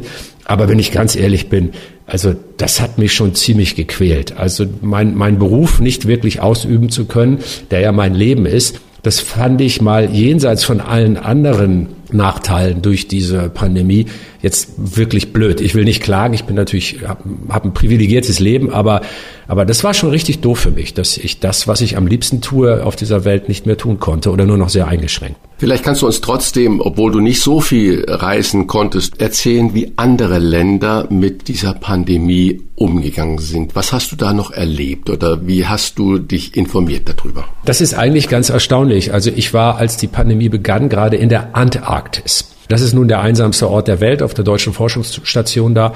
Und da haben wir im Internet diese Nachrichten gelesen und das wirkte sehr befremdlich. Man sitzt da am Ende der Welt, äh, wo es ja quasi keine Viren gibt, es sei denn die, die Menschen mit in diese Forschungsstation gebracht haben. Aber äh, in dieser ewigen Kälte, wo es ja kaum Tiere oder Pflanzen gibt, die das übertragen könnten, wo man sich infizieren könnte, äh, da ist man ganz weit weg. Das war so ein bisschen das Gefühl wie ein, ein Astronaut, der irgendwie um die Erde kreist und plötzlich passiert da unten was Schlimmes. Und dann weiß man, aha, aber in zwei Wochen fliege ich zurück. Das war ein sehr seltsames Gefühl. Und der Weg zurück führt aus der Antarktis in unserem Fall über Südafrika. Und das war damals einer der Hotspots der Infektionen. Und trotzdem ging man damit relativ lässig um. Und dann kam man nach Deutschland und spürte so eine Unsicherheit. Und was mich sehr überrascht hat, und ich muss auch sagen, nicht im positiven Sinne überrascht hat, ist diese, sind diese leidigen, endlosen Diskussionen um diese Maßnahmen und die Querdenkerbewegung, die dadurch hochgespült worden ist. Und wir haben eigentlich den gleichen Fehler gemacht, journalistisch. Also da klage ich meinen Berufsstand und damit auch mich an. Wir haben Menschen, die wirklich Unsinn erzählen, viel zu viel Raum in der öffentlichen Debatte gegeben. Mal als Vergleich, was ich damit meine, wenn eine Wissenschaftlerin in der Talkshow sitzt und sagt, die Erde ist eine Kugel und da sitzt ein Querdenker und sagt, die Erde ist eine Scheibe, dann darf man sich als Journalist nicht neutral in die Mitte stellen, weil in der Mitte zwischen der Kugelerde und der Scheibenerde nur Schwachsinn zu finden ist. Die Wahrheit hat in der Wissenschaft einen festen Ort. Der ist nicht in der Mitte, sondern da, wo die Wahrheit liegt. Und wir haben genau wie beim Klimawandel oder bei vielen anderen Themen auch in der Corona-Krise den Fehler gemacht, Menschen zu oft öffentlich das Wort zu erteilen, die uns in die Irre führen und die Systemkritik und ein grundsätzliches Misstrauen unseren Behörden, unseren Institutionen und den Idealen unserer Gesellschaft gegenüber eben für diese Corona-Krise missbraucht haben. Und das ist sehr ärgerlich. Und das haben wir in der Politik und im Journalismus sehr, sehr falsch gemacht. Also wirklich ein Grundversagen des Journalismus, dass man immer wieder diesen Schwachköpfen das Wort erteilt und damit Zeit und Energie verschwendet, die man eigentlich für die Problemlösung bräuchte. Neu bewertet wird in diesen Tagen wegen des Krieges das Thema Energie, vor allem auch die sehr hohen Rekordenergiepreise. Wie groß ist Ihre Sorge, dass der Klimaschutz zum sozialen Konfliktstoff oder gar Sprengstoff werden kann? Kurzfristig ist die Sorge groß, langfristig ist fehlender Klimaschutz natürlich ein viel größerer sozialer Sprengstoff. Wir sehen das schon in vielen Ländern. Äh, es trifft halt immer die Ärmsten. Also wenn man zum Beispiel Missernten ähm, in Ländern beobachtet, die nicht so wohlhabend sind wie Deutschland, wo wir ja unsere Landwirte und Landwirte zumindest äh, unterstützen können äh, mit staatlichen Zahlungen, da schlägt dann der Klimawandel direkt durch und es trifft immer die Ärmsten. Also sozialer Sprengstoff steckt da eine Menge drin und die hohen Energiepreise, darüber haben wir ja schon ein bisschen geredet vorhin, das ist natürlich eine direkte Folge von zu langsam und zu inkonsequent ausgeführten Umweltschutz. Und wir müssen hier sehr aufpassen, dass wir nicht immer wieder den gleichen schrägen Vögeln zuhören, die uns schon in die Abhängigkeit von Scheichs gequatscht haben, die uns in die Abhängigkeit von Putins Gas gequatscht haben und jetzt zum Beispiel gerade wieder versuchen, uns in die Abhängigkeit der Kernenergie zu quatschen, die wirtschaftlich übrigens die teuerste, mit Abstand die teuerste aller gängigen Energieformen ist. Und jemand, der vorschlägt, wir sollten jetzt innerhalb dieser Krise wieder auf Kernenergie setzen, der kann entweder nicht rechnen oder verfolgt eine Agenda, die nicht ganz ehrlich sein kann. Also das ist schon richtig komisch. Da müssen wir aufpassen, dass wir mal wirklich den gesunden Menschenverstand bemühen und uns nicht immer wieder einlullen lassen. Du hast ja gerade schön erklärt, diese Abhängigkeiten und wie Energie der Zukunft aussehen kann. Hast du mit unserem Vizekanzler, Wirtschaftsminister und grünen Politiker äh, Robert Habeck gelitten, als er den Gang nach Canossa, sprich nach Katar antreten musste, um irgendwie einen Deal, ich hasse dieses äh, Trumpsche Wort, einfädeln zu können, dass wir Gas anstatt aus Russland jetzt aus Katar bekommen? Und äh, hast du Sorge, dass so unsere energiepolitische Zukunft aussieht oder ist das nur ein, ich sage mal, ein Fünfjahres-Step? Also ich habe tatsächlich mitgelitten. Ich habe zwar Robert Habeck ist länger nicht gesprochen, aber wir kennen uns noch so ein bisschen aus seiner Schleswig-Holstein-Zeit. Ich bin ja auch ein Norddeutscher und ich kann mir vorstellen, mit was für Gewissensqualen er diese Reise angetreten hat. Aber das ist eben das, was man in der Politik dann eben völlig zu Recht ein Sachzwang nennt. Wir müssen kurzfristig ja unser, unser Energieproblem lösen. Und ich finde, Robert Habeck hat das relativ ehrlich erklärt. Er hat ja deutlich gesagt, dass wir eben nicht nur bei lupenreinen Demokraten, also nicht wörtlich hat er es gesagt, aber sinngemäß, dass wir nicht nur bei vorbildlichen Demokraten einkaufen können, weil unsere Sachzwänge ebenso sind. Aber tatsächlich glaube ich, dass unser Land die Fähigkeit und inzwischen auch den Willen hat, sich von diesen Abhängigkeiten zu befreien. Und deshalb ja, ich glaube, dass wir in einigen Jahren dieses Problem überwunden haben werden. Wir müssen jetzt zwar in Katar, und wir wissen alle, dass das keine lupenreine Demokratie ist, sondern tatsächlich eine Diktatur ist. Wir müssen jetzt mit diesen Leuten zusammenarbeiten. Das ist ein Gebot unserer aktuellen Not. Aber lange und mittelfristig bin ich sehr zuversichtlich, dass sich die Erkenntnis durchgesetzt hat. Wir wollen von diesen Leuten nicht mehr abhängig sein. Wir wollen unser Geld nicht mehr den Diktaturen dieser Welt hinterher schmeißen, sondern wir wollen auch auf der Seite der Guten stehen. Und deshalb werden wir das Land auch energetisch umbauen. Da bin ich sehr optimistisch. Bleiben wir im Moment nochmal beim Hier und Jetzt. Ist das überhaupt eine faire Frage, Versorgungssicherheit oder Moral? Nein, diese Frage ist un völlig unfair, aber das Leben ist ja auch völlig unfair, deshalb kommen wir da nicht raus. Äh, man muss diese Frage stellen. Also ähm, zur zur Entwicklung von Freiheit und von Menschlichkeit gehören ja auch wirtschaftliche Voraussetzungen. Man darf nie vergessen, Armut ist eine der fürchterlichsten Einschränkungen von Menschenwürde und Freiheit. Das heißt, dass Wohlstand nicht, nicht nur eine Forderung von wirtschaftsfreundlichen, liberalen Menschen ist, sondern tatsächlich ist Wohlstand wichtig, damit eine Gesellschaft sich überhaupt auf ihre Werte konzentrieren kann. Es ist eine Grundvoraussetzung, so wie Essen und Trinken und Gesundheit das sind. Also das muss man schon herstellen. Und dann kommt man stößt man auf das Dilemma dieser unfairen Frage. Man muss Not gegen Moral abwägen. Aber daran sollte man nicht verzweifeln, sondern sagen, ja, Leben ist halt immer abwägen. Ich meine, jede Richterin und jeder Richter muss, äh, wenn es eine Klage zwischen zwei Nachbarn gibt, der eine sagt, ich muss schlafen, weil ich Nachtschicht arbeite, und der andere sagt, ich will aber tagsüber, weil ich Musiker bin, üben, und dann haben die ein Lärmproblem, dann muss man das abwägen. Es gibt eben keine binären Entscheidungen, keine Schwarz-Weiß-Entscheidungen, sondern wir müssen immer wieder abwägen. Und dieses Unfaire, diese unfaire Frage gehört leider zu unserer Realität. Da kommen wir nicht drum rum, so doof es ist. Impliziert ja natürlich auch die Frage, jetzt sofort äh, Stopp der russischen Gasimporte, egal was das bei uns für Auswirkungen hat, was ja der ein oder andere fordert, auch aus der Wissenschaft, die du vorhin zitiert hast. Und da sagte ja Bundeskanzler Olaf Scholz, Freunde, so geht das nicht. Wir haben auch eine Verantwortung unserer Industrie und unseres Wohlstandes und unseres sozialen Friedens äh, gegenüber. Bedeutet das für uns alle dass Zukunft auch vor allen Dingen Verzicht und bisschen Reduzierung von liebgewonnenen Gewohnheiten mit sich bringen wird? Natürlich müssen wir alle umlernen, aber ich bin kein Prediger des Verzichts. Denn der Verzicht ist ein zu kurzer Hebel, um unsere gewaltigen Probleme zu lösen. Also wir haben ja in der Corona-Krise, man, man, man kann das ja tatsächlich auch messen.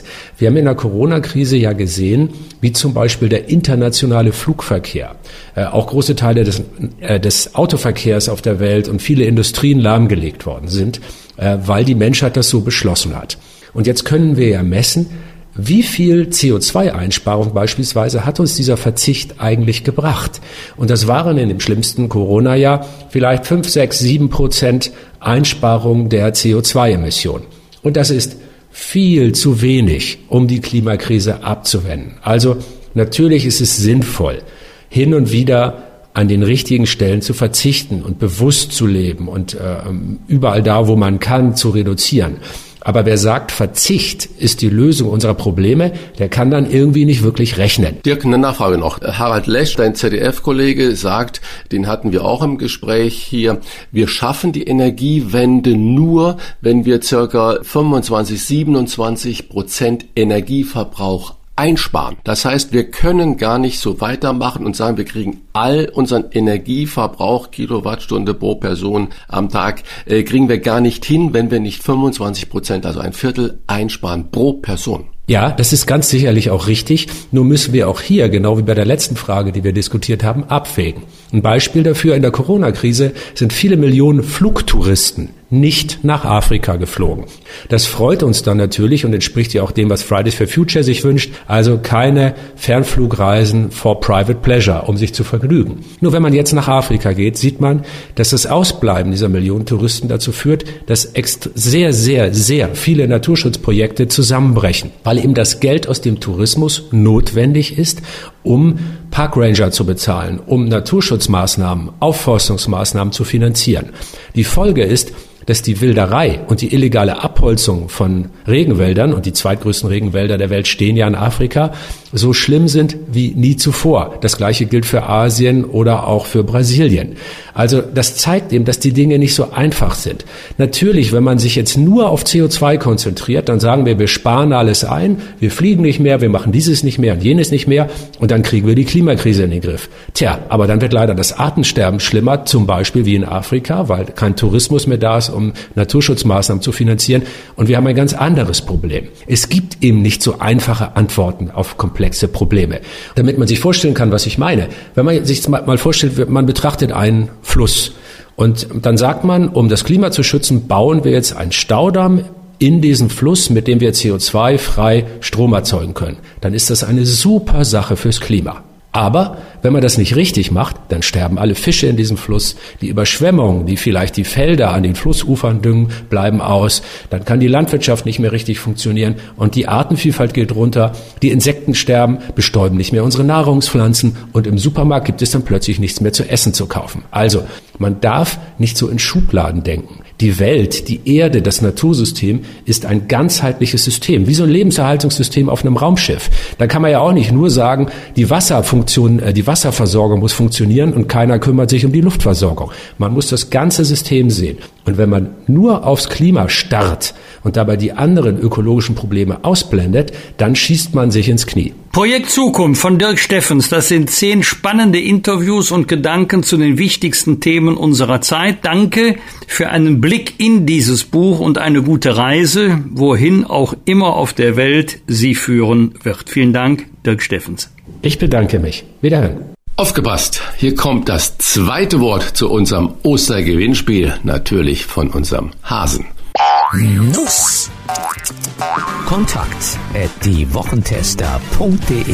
Fragen wir doch, fragen wir doch. Wolfgang Bosbach und Christian Rach sind die Wochentester. Tester, Tester.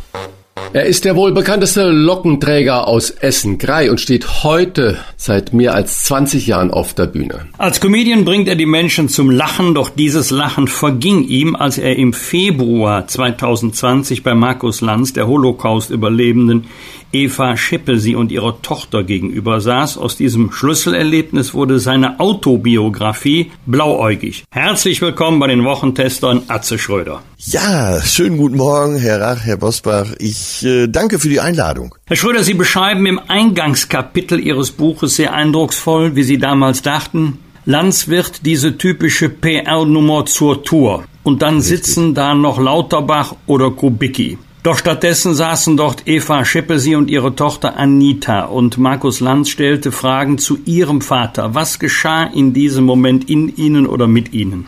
Ach, das hat sich schon im Laufe der Sendung aufgebaut, äh, weil ich irgendwann den Gedanken hatte, Jetzt sitzt die Tochter von Eva Seppelschi, die ja eben Holocaust-Überlebende ist und äh, als zwölfjähriges Mädchen Auschwitz überlebt hat, äh, neben mir, dessen Vater bei der Wehrmacht war, sozusagen Opfertochter neben Tätersohn. Und dieser Gedanke, der, der wurde in mir immer größer und immer größer.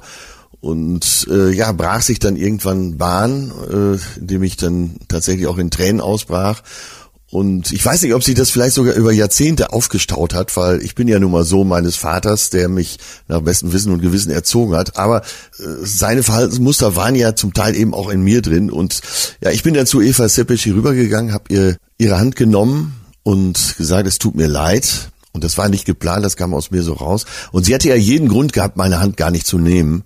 Aber sie hat die Hand angenommen und hat dann auch noch gesagt, es bedeutet mir sehr viel. Und ja, das war einer der schönsten und größten Momente in meinem Leben. Und wer die Sendung geschaut hat, erlebte damals nicht mehr den Comedian, sondern nur noch den Privatmenschen Atze Schröder, der über seine Familie sprach und über den eigenen Vater der im Krieg ja als 17-jähriger Panzerfahrer Schreckliches verbrochen hatte.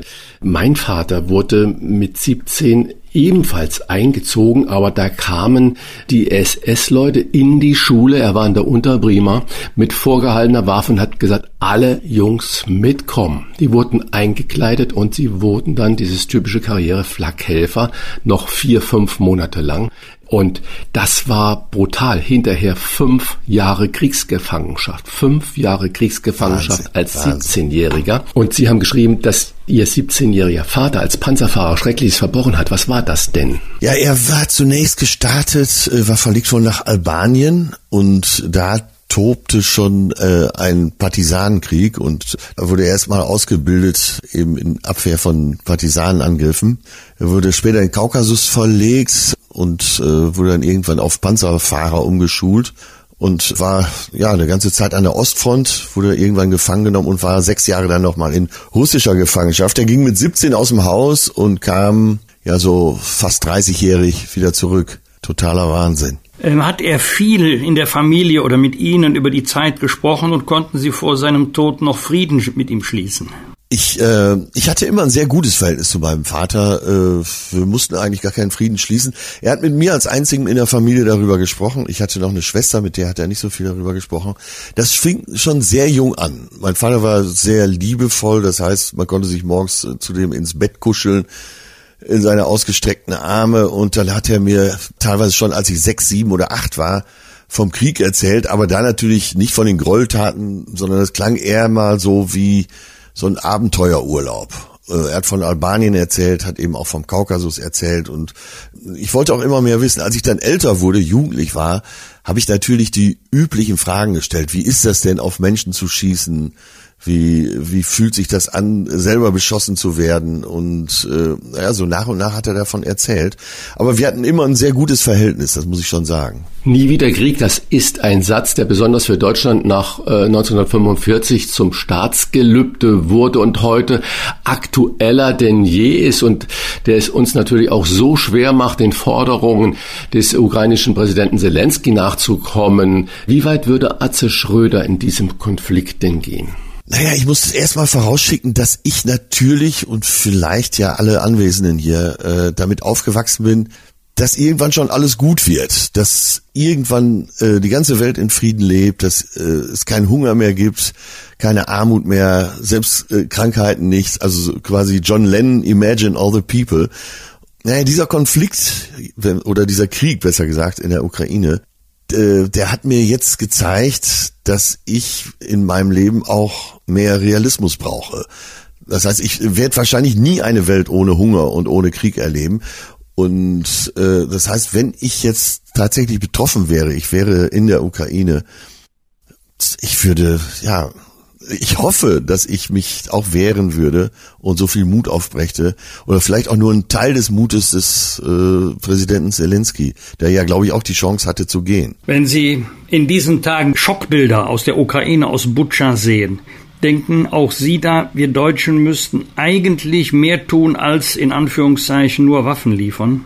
Absolut. Äh, gleichzeitig bin ich hin und her gerissen, äh, dass ich auch nicht möchte, dass es weiter eskaliert, aber ähm, ich als normaler Bürger stehe davor und denke mir morgens dies und mittags das und abends schon wieder eine andere Lösung. Aber ich denke tatsächlich, dass wir die Ukrainer noch mehr unterstützen müssten. Das ist natürlich das, was man emotional äh, heute in der Betroffenheit ja. sehr, sehr schnell sagt und äh, die Konsequenzen tragen in der Regel ja immer andere. Und äh, es war ja wirklich beeindruckend zu sehen, wie sie bei Markus Lanz, ich sage es mal so pathetisch, emotional zusammengebrochen äh, sind. Und das hat ja bei Ihnen einen Prozess in Gang gesetzt, den Sie in Ihrem Buch blauäugig aufgeschrieben haben. Wie sind Sie denn den düsteren Geschichten auf die Spur gekommen? Das ist schon, das ist eine sehr gute Frage, äh, weil klar, die leichten Momente, die fröhlichen Momente, äh, die erfolgreichen Momente lassen sich immer gut aufschreiben dann ähm, hatte ich Gott sei Dank mit Till Hoheneder, mit dem ich all meine Programme schreibe, mit dem ich auch schon zwei Romane geschrieben habe. Der hat schon für andere Stars Biografien geschrieben und der kommt aus einer Familie, in der nicht so viel Liebe und so viel Frieden war wie bei uns. Und der hatte ein gutes Gespür dafür, nicht locker zu lassen, wenn wir über bestimmte Situationen gesprochen haben, über die Tragödien in unserer Familie, aber eben auch speziell über meinen Vater, dann hat er mich halt immer weitergetrieben, hat gesagt, äh, stopp, stopp, stopp, jetzt nicht weiter.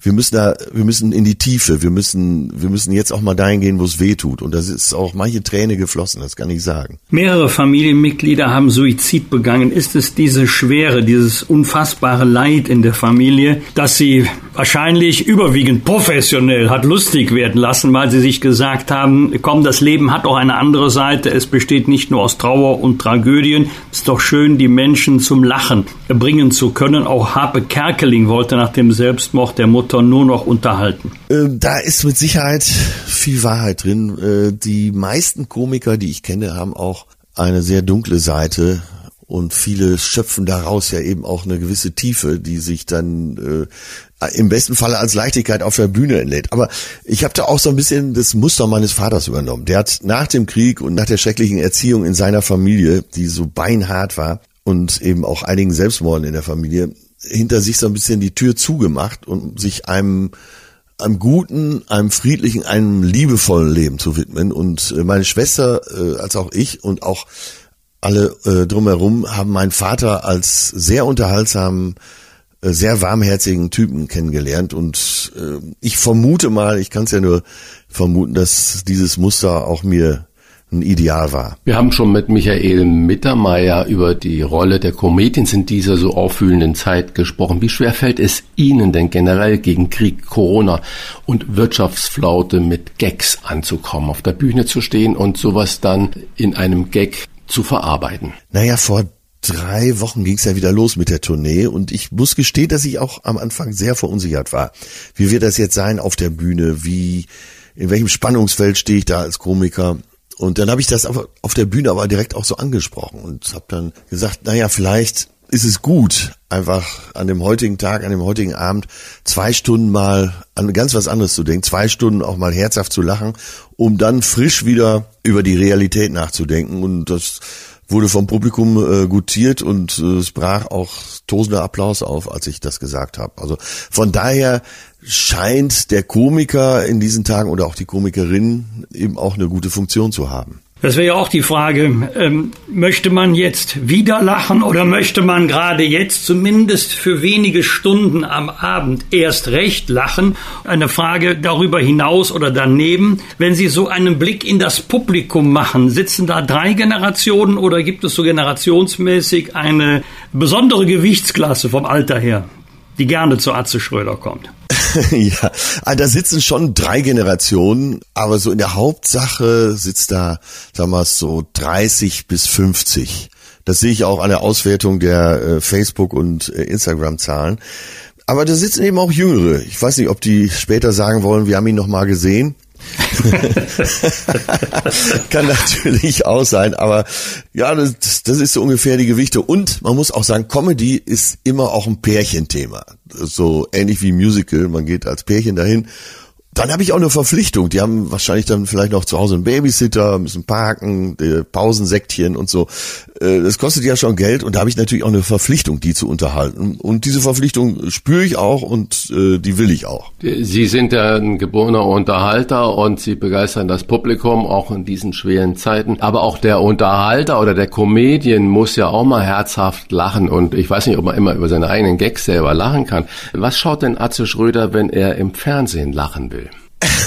Oder mit dem Fernsehen lachen will, ne? wenn er ja, vorm Fernseher sitzt. Auch eine schöne Frage, weil ich gucke mir so gut wie keine Comedy-Sendung im Fernsehen an.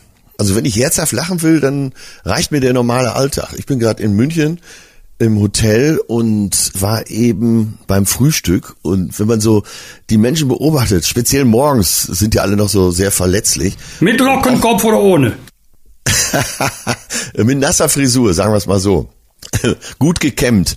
Und dann äh, äh, saß ich da und da war so ein Pärchen, ja, die waren auch so ja, mindestens mein Alter, sagen wir mal, äh, an, offensichtlich schon lange zusammen, konnte man anhand der Kommunikation erkennen. Und dann ich habe es wirklich so erlebt, äh, sie saß so in der Ecke des Frühstücksraums, er stand vorne am Buffet und Männer, die so lange in so einer Beziehung sind, entscheiden nicht mehr gern alleine am Buffet. Und er hat wirklich durch den ganzen Raum gerufen, Mutti mag ich Gouda. und das, das kann man nicht erfinden, ne? Ja. Nee, und das sind so für mich, das ist die wahre Comedy. Und da kommt, ja. da kommt das Fernsehen und die Bühne nicht mit. Mag ich Im Schlusskapitel Ihres Buches beschreiben Sie, wie Sie irgendwann bei den Partys selber dabei waren, über die Sie sich als Anfänger lustig gemacht haben. Ja. Sansibar, Stangelwirt, Borschardt. Und trotzdem denkt man bei Ihnen immer, wenn ich dem Atze Schröder im Zug begegne, kann ich mich ganz normal mit dem unterhalten, selbst wenn ich selber kein Promi bin. Wie nahbar, wie sehr zum Anfassen sind Sie? Oder sagen Sie, also Abstand ist mir auch Liebe? Na, ich bin schon äh, ähnlich wie ein Politiker der CDU, der Herr äh, Bosbach, bin ich auch schon sehr kontaktfreudig und auch im wahren Leben eine ziemliche Frohnatur. Ich freue mich über jedes Gespräch im Zug und äh, zu, sehr zum Leidwesen meiner Freundin, die so manchmal behauptet, ich würde jeden anquatschen.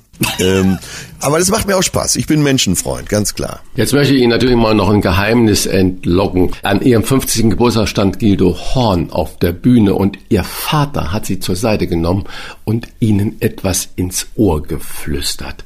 Verraten Sie uns, was das denn war. Ja, äh, also ich glaube, er hat sich's länger schon vorgenommen. auf jeden Fall hat er mich zur Seite genommen und hat gesagt, Junge, nicht nervös werden, das Beste kommt noch. Und, und hat er äh, recht? Äh, total, total. Und wenn man so fröhliche 70-Jährige, egal ob Männer oder Frauen, äh, sieht, die äh, gut im Leben stehen, die sagen doch alle, da ging's erst richtig los. Der Ratschlag von meinem Vater war schon mal gut, so hat er selber auch gelebt. Und das Beste daran fand ich sogar die Einleitung. Nicht nervös werden. Ich, ich habe ja noch nie ein Comedy-Programm geschrieben oder schreiben müssen, aber man klopft sich wahrscheinlich dabei nicht. Ich dachte im Bundestag ständig, Wolfgang.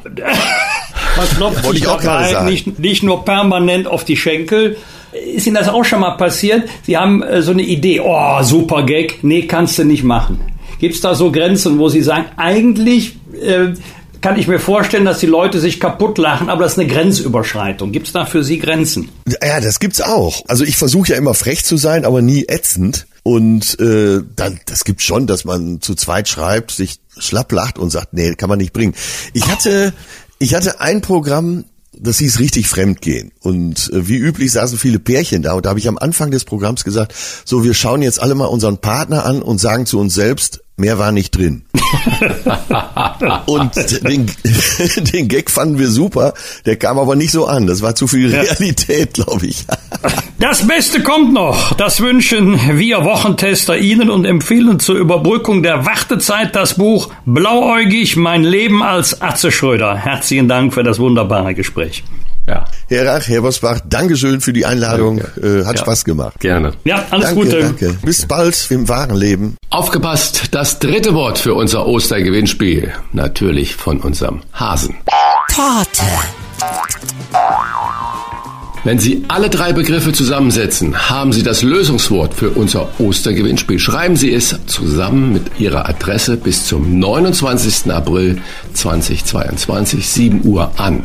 Kontakt at diewochentester.de Rauf und runter. Wolfgang Bosbach und Christian Rach sind die Wochentester. Tester.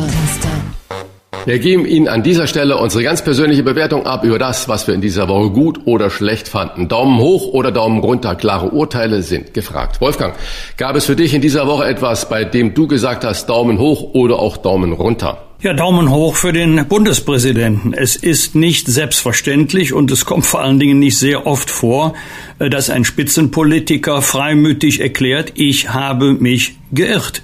Ich habe mich in der Person, in der Politik, im Charakter von Wladimir Putin geirrt. Es war ein Fehler, so Frank-Walter Steinmeier, dass ich an Nord Stream 2 festgehalten habe.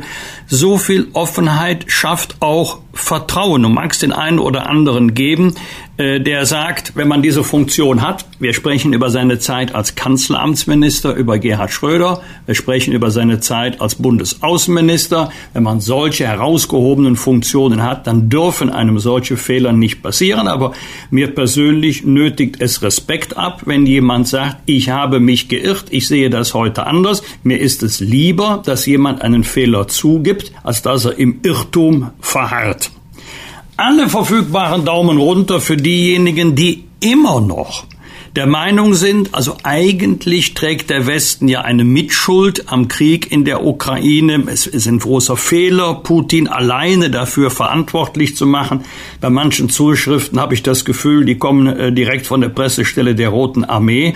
Äh, ich empfehle einmal äh, den aktuellen Text was muss Russland mit der Ukraine machen? Das ist die Überschrift der russischen staatlichen Nachrichtenagentur RIA Novosti vom vergangenen Sonntag. Auch Putin selber hat ja am 23. Februar, also einen Tag vor dem Angriff auf die Ukraine, äh, als Begründung für den Krieg, für den Überfall überhaupt nicht die NATO erwähnt oder auf die NATO-Osterweiterung hingewiesen, sondern auf die Entnazifizierung der Ukraine und er hält es wohl für einen großen historischen Fehler, die Ukraine jemals in staatliche Souveränität entlassen zu haben und das will er jetzt wieder rückabwickeln. Ja, offensichtlich äh, ist auch Medvedev der Meinung, dass ähm, äh, die Ukraine von den Nazis befreit werden müsste und er träumt wohl von einem eurasischen Reich von Lissabon bis Moskau. Also es kann überhaupt keinen Zweifel daran geben, dass äh, der Überfall auf die Ukraine nicht irgendeine Reaktion auf den Westen ist, sondern russischem Großmachtstreben folgt. Äh, Daumen runter auch für den neuesten TikTok-Irrsinn. Ich weiß nicht, ob es den nur an Kölner Schulen gibt, kann man das kaum vorstellen, aber in Köln besonders gravierend. Dann sollen Schultoiletten verstopft und angezündet werden und dann das Ganze natürlich bei äh, TikTok gepostet werden. Äh, fürchterliche Bilder aus Kölner Schulen. Ähm, also Natürlich ist klar, was jetzt kommt, muss die Politik verhindern und so, aber ich glaube, hier sind auch mal die Eltern gefragt, sofern sie es denn überhaupt wissen. Aber ähm, vielleicht kann man auch den Kindern sehr früh vermitteln, man muss nicht jeden Irrsinn, den es online gibt, unbedingt nachmachen oder mitmachen. Äh, wir hatten schon 1500 defekte Leihfahrräder bei der KVB und jetzt kommt die nächste Tragödie. Ich kann nur hoffen, dass das bald ein Ende findet. Ich weiß selber, äh, Christian, wir kommen ja jetzt nicht unmittelbar aus der, aus der digitalen Zeit, sondern eher aus der analogen. Das sind äh, tolle Medien für Information, für Kommunikation, aber es wird da auch manche Irrsinn veranstaltet. Christian, was hat dich geärgert oder gefreut? Ach ja, es gibt so vieles. Ich äh, will, mal, also wir haben heute schon über Lauterbach gesprochen und ich muss es da nochmal betonen. Äh, ich schätze eigentlich Karl Lauterbach oder habe ihn immer sehr geschätzt, auch als der ewige Mahner und der Klartextpolitiker. Aber er macht eigentlich wirklich eine absolut unglückliche Figur als Bundesgesundheitsminister. Das muss ich an dieser Stelle mal sagen. Gekrönt jetzt von diesem Hickhack über die Selbstisolation bis hin zum Schutz der Gesundheitsämter und so weiter und so fort. Das ist also wirklich diese Woche, diese Art der Kommunikation gibt es drei Daumen runter. Äh, das kann so kein Politikstil sein. Ähm, und ich habe gerade schon Gesundheitsämter angesprochen. Wir haben hier in unserem Podcast schon häufig über die mangelnde Digitalisierung äh, gesprochen und es wurde immer und immer wieder gesagt, ja, ja, das wird alles besser, Riesenschritte. Und jetzt haben wir wieder so ein ein absolutes Fiasko. Ähm, wir haben die ukrainischen Menschen, die zu uns kommen, Hilfe brauchen, die nehmen wir auf und die dürfen ja auch, äh, ich glaube, drei Monate ohne Visa kommen. Trotzdem gibt es Registrierungen.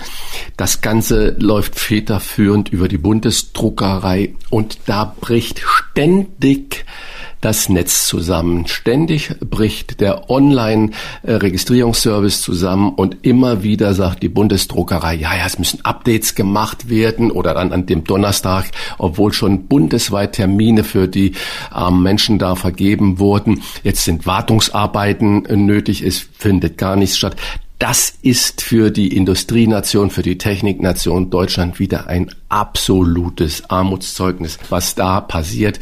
Digitalisierung Deutschland, also wirklich Mittelalter, drei Daumen runter. Ebenfalls Daumen runter. Äh, wir wissen, dass Mieter heute überall wirklich gebeutelt sind, dass die Mieten explodieren und dass es unglaublich schwer ist, überhaupt bezahlbaren Wohnraum innerhalb äh, seiner Stadt zu finden. Äh, und im Zuge dessen äh, macht jetzt die Hamburger Sparkasse, die die größte Sparkasse Deutschlands ist und viele andere Sparkassen wohl ebenfalls, äh, schaffen dieses Mietkautionskonto ab.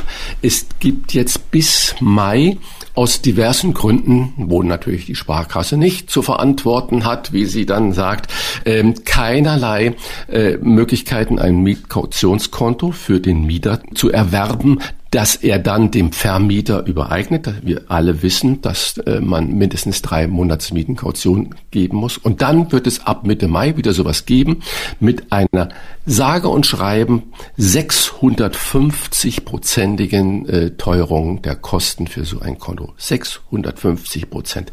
Ich kann das nicht nachvollziehen. Das sind also wirklich unsägliche äh, äh, Zeichen für die äh, Menschen, die äh, eine Wohnung mieten, mieten müssen, die Kautionen stellen müssen.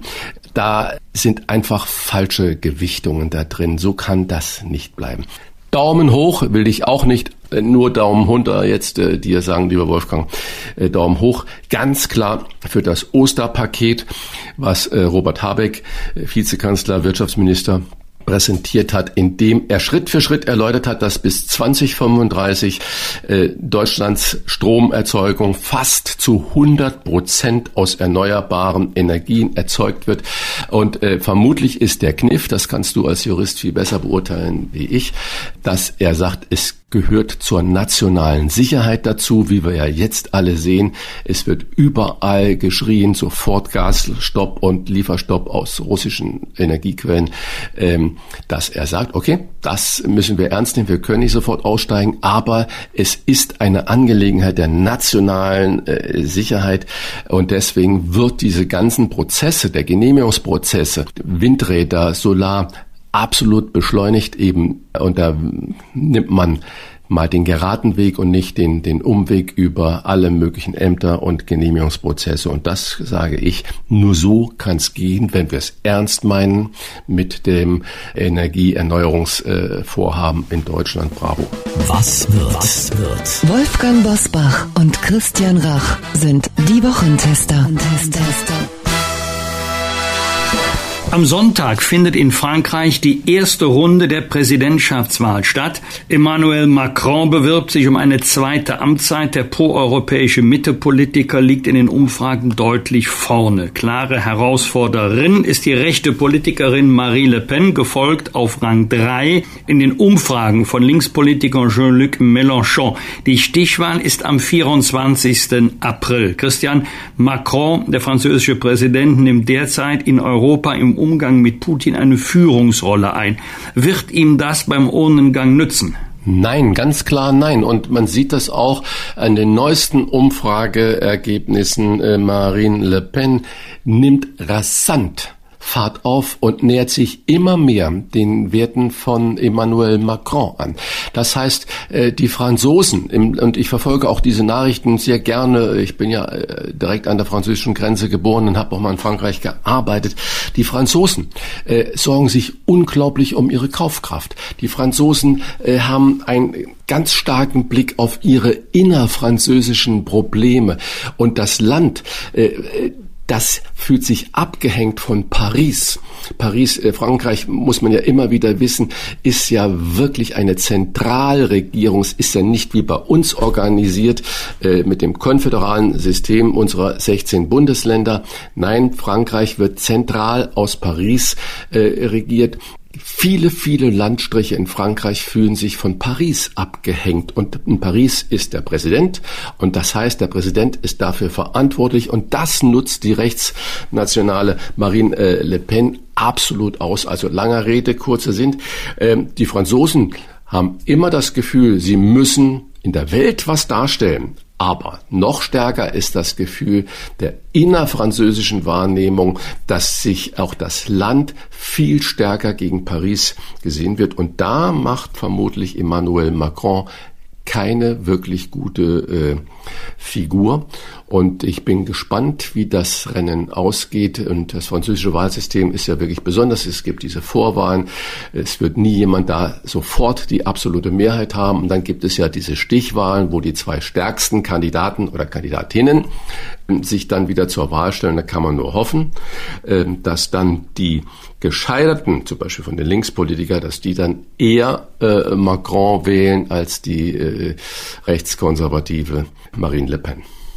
Am Montag vor 20 Jahren wurde in New York das erste ständige internationale Gericht zur Bestrafung von Kriegsverbrechen, Völkermord und Verbrechen gegen die Menschlichkeit aus der Taufe gehoben. Der internationale Strafgerichtshof ICC. Wolfgang, welche Macht hat dieser internationale Gerichtshof? Also der Internationale Strafgerichtshof hat eine enorme Strafgewalt. Ich erinnere an das letzte Verfahren. Da ging es um den ehemaligen Oberbefehlshaber der serbischen Armee Ratko Mladic wegen Kriegsverbrechen, die ihm zur Last gelegt worden sind. In zehn von elf Anklagepunkte ist er für schuldig gesprochen. Schon in der ersten Instanz zu lebenslanger Haft verurteilt worden. Aber es ist ähm, hier, wie bei anderen Strafgerichten auch, man muss natürlich den Angeschuldigten, der dann später zum Angeklagten wird, vor Gericht bringen können.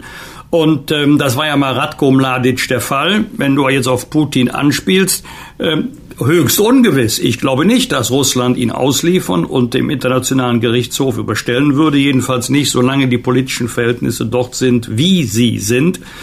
Ähm, auch nicht jedes Land erkennt äh, den Internationalen Gerichtshof an. Aber es ist doch gut, dass jedenfalls grundsätzlich ähm, die Verbrecher in den Kleidungen von Soldaten oder Politikern nirgendwo auf der Welt sicher sein können, dass sie ungestraft davonkommen. Wir schauen ja immer gerne äh, in die USA unserer, ich sag mal in Tütelchen, Leitkultur. Und wenn ein Sturm da ist und äh, ein paar Bäume umfallen, dann wird das bei uns in der Tagesschau Meldung Nummer eins gesetzt. Aber es gibt auch wirklich gute Situationen. Am Dienstag feiert der US Talker David Letterman seinen 75. Geburtstag. Er wurde bekannt durch seine Late Show äh, bei CBS und so Mitte der 90er Jahre zum Vorbild für die Harald Schmidt Show. Und jetzt komme ich zum Punkt. Wolfgang, vermisst du denn so jemand wie Harald Schmidt oder ihn selbst im Fernsehen? Braucht Deutschland eine neue Late Night oder ist das heute, ich sag mal, Markus Lanz? Äh, Markus Lanz ist ja nicht die klassische Late-Night-Show, obwohl er den Platz gut besetzt. Aber äh, Harald Schmidt war ja immer politisch herrlich unkorrekt. Äh, es gab Situationen zum Nachdenken, aber auch zum Schenkelklopfen. Für mich war es immer ein Höhepunkt, wenn Harald Schmidt mit Playmobil-Figuren Geschichte nachgestellt hat. Also ich vermisse ihn, ich vermisse seine Art. Ich glaube, das würde dem deutschen Fernsehen insgesamt gut tun, wenn man dieses Format noch einmal reanimieren könnte. Entweder mit Harald Schmidt selber äh, oder mit jemand anderem, aber dann bitte nicht Harald Schmidt kopieren, sondern einen eigenen Stil finden. Harald Schmidt hat sich ja aus dem Fernsehen total zurückgezogen, aber er gab jetzt einige Interviews, weil er ein Buch geschrieben hat über Thomas Bernhard.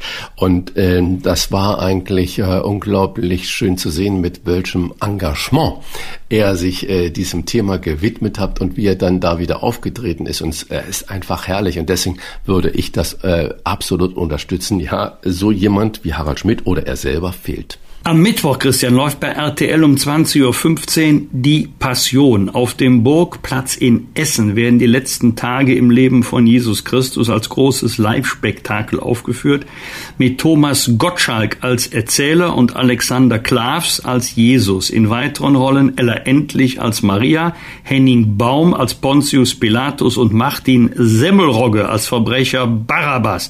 Christian, die Ostergeschichte als äh, TV-Spektakel kann das das funktionieren? Das weiß ich nicht, das werden wir erst hinterher wissen. Ich finde es gut, wenn wir Ostern wieder absolut mal in den Köpfen behalten. Ostern ist ja der höchste kirchliche Feiertag. Und so wenn ist wir, es.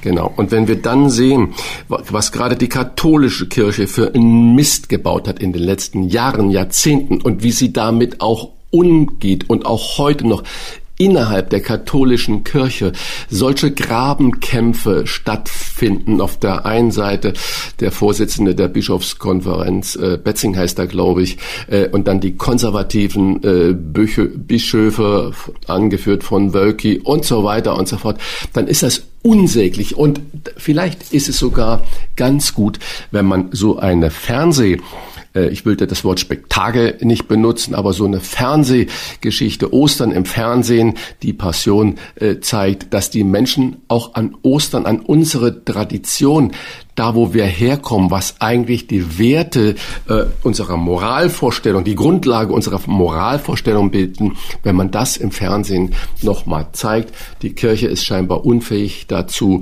sich zu erneuern. Ich bin gespannt, ob das funktioniert. Äh, wenn ich Zeit habe, werde ich es mir angucken. Ja, wir müssen den Glauben oder wir können den Glauben auf eine moderne Art und Weise präsentieren, wenn die Kirche dazu nicht äh, fähig ist, zu, sich zu erneuern. Ob es Thomas Gottschalk und Ella Endlich dann äh, sind, das kann man natürlich hinterfragen. Aber zuerst einmal äh, mutig, dass das Ganze bei RTL überhaupt passiert.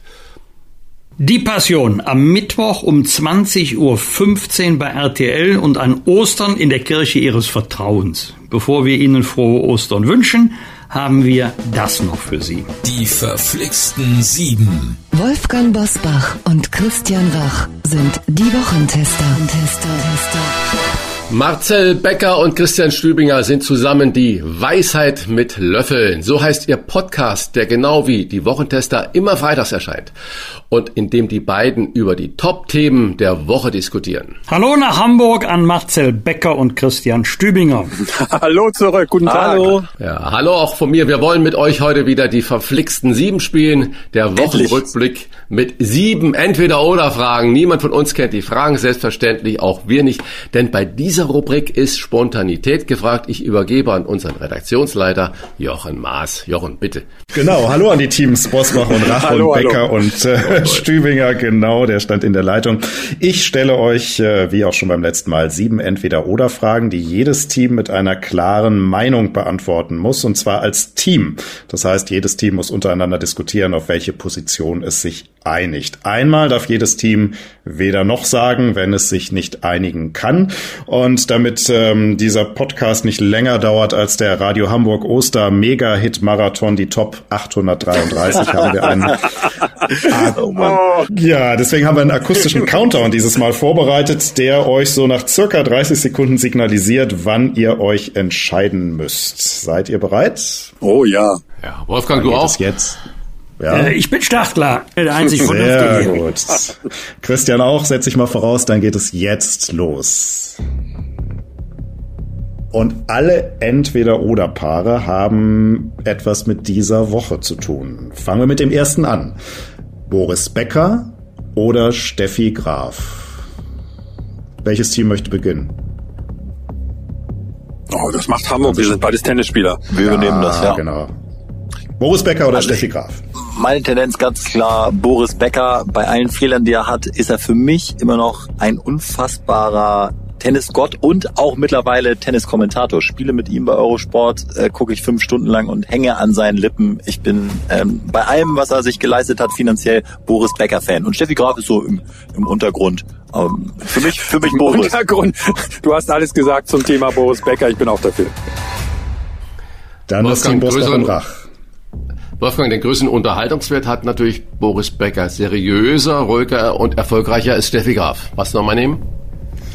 Also, wenn die, wenn die Hamburger so für Boris Becker sind, breche ich mal eine Lanze für Steffi Graf. Diese zurückhaltende Bescheidenheit, trotz ihrer großen Bekanntheit und Popularität, die nötigt mir Respekt ab, wobei ich zugeben muss, Boris Becker habe ich immer gerne gesehen, auch wegen seiner Art zu spielen. Trotzdem hier Steffi Graf. Okay, mache ich mit. Vor allen Dingen, weil auch Steffi Graf in Hamburg sehr aktiv ist mit ihrer Stiftung und äh, Children's for Tomorrow. Und äh, ich finde es auch toll, wenn die Nummer eins einfach mal sagt, das war's. Großartige Leistung, Steffi Graf. Dann kommen wir zum zweiten Entweder-Oder-Paar. Ich verrate euch anschließend, warum ich das überhaupt stelle. Es wird euch überraschen. Das lautet nämlich Apfel oder Beeren. Und wir fangen vielleicht mal an mit dem Team Bosbach-Rach. Mit E oder mit Doppel-E? Nee, mit Doppel-E. Wenn du jetzt Apfel oder Birnen, dann wäre das ja äh, genau. schon der Fall. Also ich, ich würde sagen Beeren und zwar, weil sie unglaublich ähm, gesund sind, gerade rote Beeren, weil sie nicht so zuckerhaltig sind und äh, das ist ja die neue Mantra, äh, viel Obst, aber wenn keine Obst mit so viel Fructose.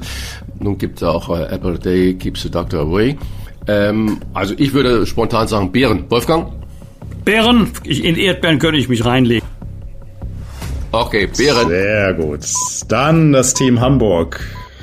Bin jetzt auch gespannt. Also ich, ich bin großer Heidelbeeren-Fan. Esse ich fast täglich. Deswegen fällt es mir jetzt schwer, was anderes zu Und sagen. Und ich esse täglich Brombeeren. Okay, ich liebe ja. Brombeeren, Heidelbeeren, äh, Erdbeeren natürlich auch, Himbeeren. Also irgendwie Apfel ist bei mir so ein bisschen nach hinten gerutscht, ähm, fast aus meinem Speiseplan verschwunden, muss ich ehrlicherweise sagen. Schade, Sünde für den Apfel. Dann bestätigt ihr alle die Meldung dieser Woche. Hintergrund ist nämlich, dass die Apfelbauern bei euch ums Eck im alten Land mhm. äh, bei Hamburg äh, darauf hingewiesen haben oder sich beklagt haben, dass immer weniger Äpfel gegessen werden und die Menschen im Supermarkt gerne zu Beeren jeglicher Form greifen. Also der Apfelkonsum geht radikal zurück. Dann kommen wir jetzt zu unserem dritten Entweder-Oder-Paar. Wir werden wieder politisch. Es geht um zwei Menschen, die sich um das Thema Krieg kümmern. Paul Ronsheimer oder Georg Restle. Man muss für unsere Hörer dazu sagen, Georg Restle ist der Monitorchef und der ARD-Mann, ähm, der jetzt auch in der Ukraine war. Und Paul Ronsheimer ist, äh, den kennen die meisten sehr wahrscheinlich, der Bildkriegsreporter. Fangen wir an mit dem Team Stübinger und Becker. Also wir sind natürlich ähm, Paul Ronsheimer Fans, weil wir ihn gerade interviewt haben und äh, haben ihn als äh, unfassbar sachlich und konstruktiv und informativ kennengelernt. Ähm, ich habe diese Geschichte mit der ARD natürlich auch verfolgt und fand es unsäglich. Muss ich ehrlicherweise zugeben, dass da jemand einfach behauptet, man hätte sich vor Ort nicht informieren können. Das ist ja der Hintergrund, glaube ich, deiner Frage, Jochen. Ähm, genau. Und Paul Ronsheimer konnte einfach sagen, äh, Moment mal, die Gelegenheit gab's ja und wir haben sie genutzt. Das war ja nicht nur Paul Ronsheimer, es waren ja auch andere Journalisten. Und von daher muss ich sagen, habe ich mich über die ARD da sehr, sehr geärgert in dem Moment. Pro Paul. Pro Paul. Ihr hattet ihn noch kürzlich in eurem Podcast, den Paul Ronsheimer, zu Gast. Genau. Dann das Team Bosbach und Rach. Ja, ich kann jeden Satz nur unterstreichen. Ich bin bei Georg Rest allerdings auch befangen. Ich habe mit ihm denkbar schlechte Erfahrungen gemacht. Aber mir nötigt das einfach Respekt ab, was Paul Ronsheimer journalistisch leistet. Ja, und mir geht immer ein bisschen gegen den Strich, dass sowohl ARD als auch ZDF sich immer die Deutungshoheit äh, in allen Krisen ausbedingen. Und äh, da tun andere Sichtweisen und Stellungnahmen auch äh, gut. Paul Ronsheimer. Ein klares Votum für Paul Ronsheimer. Das vierte Entweder-Oder-Paar, das war das Aufreger-Thema diese Woche. Ich sage nur Karl Lauterbach. Ähm, Quarantänepflicht oder freiwillige Quarantäne? Wer möchte beginnen? Christian. Macht ihr mal, macht ihr mal. Ja, machen wir mal. Also, ähm, Quarantänepflicht, es ist äh, nach zwei Jahren unglaublich schwierig, äh, noch an Pflichten zu denken, Nachvollziehbarkeit und Kontrolle der Ämter. Äh, wenn man wirklich gut kommunizieren würde, wäre eine freiwillige Quarantäne gut. Ich kenne keinen, der mit Grippe zur Arbeit geht. Ähm, und äh, also ich tendiere eher auf freiwillige Quarantäne, weil wir müssen rauskommen aus diesem Teufelskreis. Wolfgang. Unterschreibe ich sofort. Dem schließen wir uns an und fügen vielleicht noch hinzu, Karl Lauterbach immer noch mal eine Nacht drüber schlafen, bevor man irgendwelche Beschlüsse raushaut, ja. Naja, aber wenn du von Lanz kommst, nach Hause gehst und dann um halb drei noch twitterst, wann sollst du noch schlafen können? ja, aber fairerweise, Lanz wird, Lanz wird ja, glaube ich, um 19 Uhr aufgezeichnet. So ist es ja nicht. Jawohl. Das stimmt, ja, da gab es so ein paar Stunden dazwischen, genau. Ja, da war, das war die Autofahrt und da hat er schlechten Empfang gehabt, konnte nicht twittern. genau. Da haben wir ein gutes Stichwort, denn das ist unser fünftes Entweder-Oder-Paar. Vielleicht ist es auch ein bisschen gemein, aber ihr, ihr habt ja noch ein Entweder-Oder, also habt ihr den Joker noch offen. Lanz oder Precht? Frage nach Hamburg. das ist eine gute Frage, die ist richtig gut. Aber mir fällt's leicht, aber ja. Marcel sicher nicht. Ich bin äh, ganz, ganz großer Lanz-Fan, ähm, wie, er, wie er Gespräche leitet und wie er sich in den letzten Jahren zu jemandem entwickelt hat, der Dinge erklären kann mit seinen Gästen zusammen, äh, imponiert mir sehr. Also ich bin auch sofort im Team Lanz, sofort. Allein schon, weil Markus Lanz hat mit mir zusammen bei Radio Hamburg volontiert. Na, Wir hatten eine tolle Zeit hier. Ist ein feiner, netter Kerl und ich gönne ihm das so sehr, dass er diese Karriere gemacht hat. Er ist der beste deutsche Talker. Ja, das ist meine Aussage. Ja. Ich finde es so bemerkenswert, dass er von dem People's Talk und Society Talk, was es früher war, sich aufgerafft hat, auch nach dieser Watschen mit Wetten, das, wo er wirklich abgestraft wurde, heute diese Stellung hat. Deswegen von meiner Seite auch Lanz. Ja, für Wetten, das war er vielleicht zu wenig Showmaster, die Thomas Gottschalk und zu viel Journalist. Aber das ist gerade jetzt seine Stärke im Talk, deshalb auch Markus Lanz. Wunderbar. Show ist unser Stichwort für das sechste Entweder-Oder-Paar. Auch ein Thema in dieser Woche, auch wenn man die ersten Minuten gar nicht hören konnte, sondern sie nur sehen konnte. Das erste, der erste Auftritt von Barbara Schöneberger bei Verstehen Sie Spaß. Deshalb unser Entweder-Oder-Paar. Verstehen Sie Spaß oder Wetten das? Christian. Welcher Christian? Ah, gute Frage. das Team Bosbach und ja, könnt ihr euch aussuchen. Wer, wer möchte, okay, wer möchte okay. in Vorleistung ihr gerne mal an. Ja. ja also, also ich finde, es sind beides monumentale Unterhaltungssendungen, aber bitte nicht inflationär. Einmal im Jahr das dann richtig gut und richtig fett gemacht, dann hat's eine Zukunft und da bevorzuge ich ganz klar Wetten das. Wie sieht's bei dir aus, Wolfgang? Wetten das, aber es muss jetzt nicht bei jeder Folge die berühmt-berüchtigte Baggerwette sein. Aber wenn ich mich entscheiden müsste, dann für Wetten das. Aber auch einmal im Jahr, oder würdest du es gerne häufiger sehen? Auch einmal im Quartal könnte ich mir auch vorstellen. Häufiger nicht, das nutzt sich dann wieder ab. Mhm. Dann Frage nach Hamburg. Verstehen Sie Spaß oder wetten das? Also mehr Spaß macht mir tatsächlich, verstehen Sie Spaß. Ich kann aber sehr gut auf diese Talks dazwischen verzichten und hätte gerne nur die Einspielfilme. Da lache ich manchmal echt richtig herzhaft und das passiert mir noch ganz selten vom Fernseher. Also eher Tendenz, verstehen Sie Spaß. Ich habe die neue Sendung mit Barbara Schöneberger noch gar nicht gesehen, auch noch nicht mal in der Mediathek. Ich finde aber, dass Barbara Schöneberger Deutschlands beste Showmasterin ist und sie sollte wetten, das einmal im Jahr machen. Oh.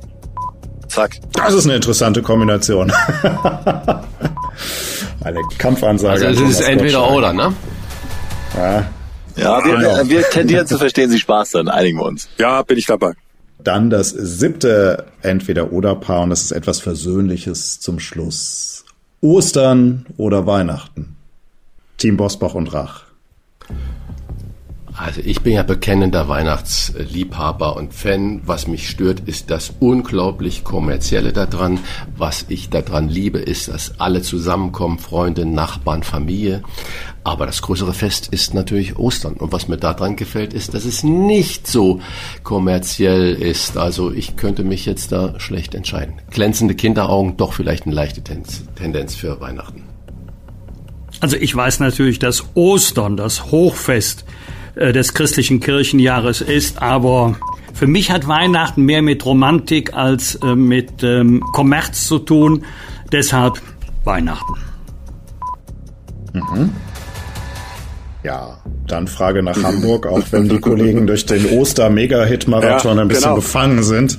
Genau, das ist das Beste für mich an Ostern und natürlich die viele Freizeit an Ostern. Ansonsten bin ich ganz klar im Lager Weihnachten. Stübi, du mit Kind jetzt? Ja, ich bin eher Team Ostern. An Weihnachten dieses Rumgereise zu den unterschiedlichen Verwandten ist für Warum mich... Warum tust du dir das noch an? Mindestens 50 Prozent Stress und ja, 50 Prozent Familienliebe, aber meine, meine Haltung ist klar, pro mehr Feste wie Ostern, bitte. Können, können wir dann entweder oder jetzt noch ziehen? Ja, das, oder? wir machen hier das, ja. wir machen ja, das ja, ja. Noch. Weder noch. Weder noch. Wunderbar. Dann gab es als letzte Antwort ein Weder noch. Ganz lieben Dank, hat wieder viel Spaß gemacht. Danke fürs Mitspielen an Marcel ja, Becker danken. und Christian Stübinger. Weisheit ja, äh, Christian, die Jungs haben uns ja versprochen, dass wir in ihrem Hamburg-Oster-Mega-Hit-Marathon uns jeder ein Lied wünschen dürfen. Was ist dein Lied?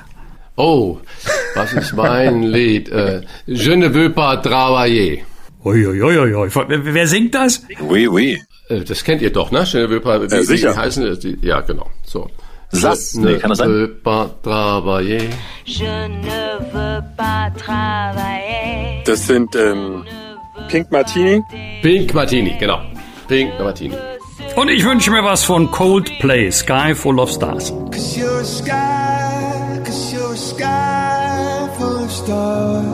Ja, okay, das ist auch schön. Ah, mal gucken, ne, ob sich platziert. Nur weil ihr euch das wünscht, heißt es ja noch Ja, nicht, dass sie drin sind. wir rechnen fest damit. Also bei ich- Coldplay würde ich noch sagen, das könnte Coldplay funktionieren. Könnte klappen. Doch, doch. Könnte klappen. Wir werden das ja auf jeden Fall mal als Wunsch offiziell an unsere Musikredaktion weitergeben. Ja, und vor allen Dingen anbieten, dass Christian Rach das französische Lied auch live im Radio singt. Ja, ja, ja, unbedingt. Ihr müsst das ab und zu mal häufiger spielen, dann werden die Leute das lieben. Das ist so toll. Na gut.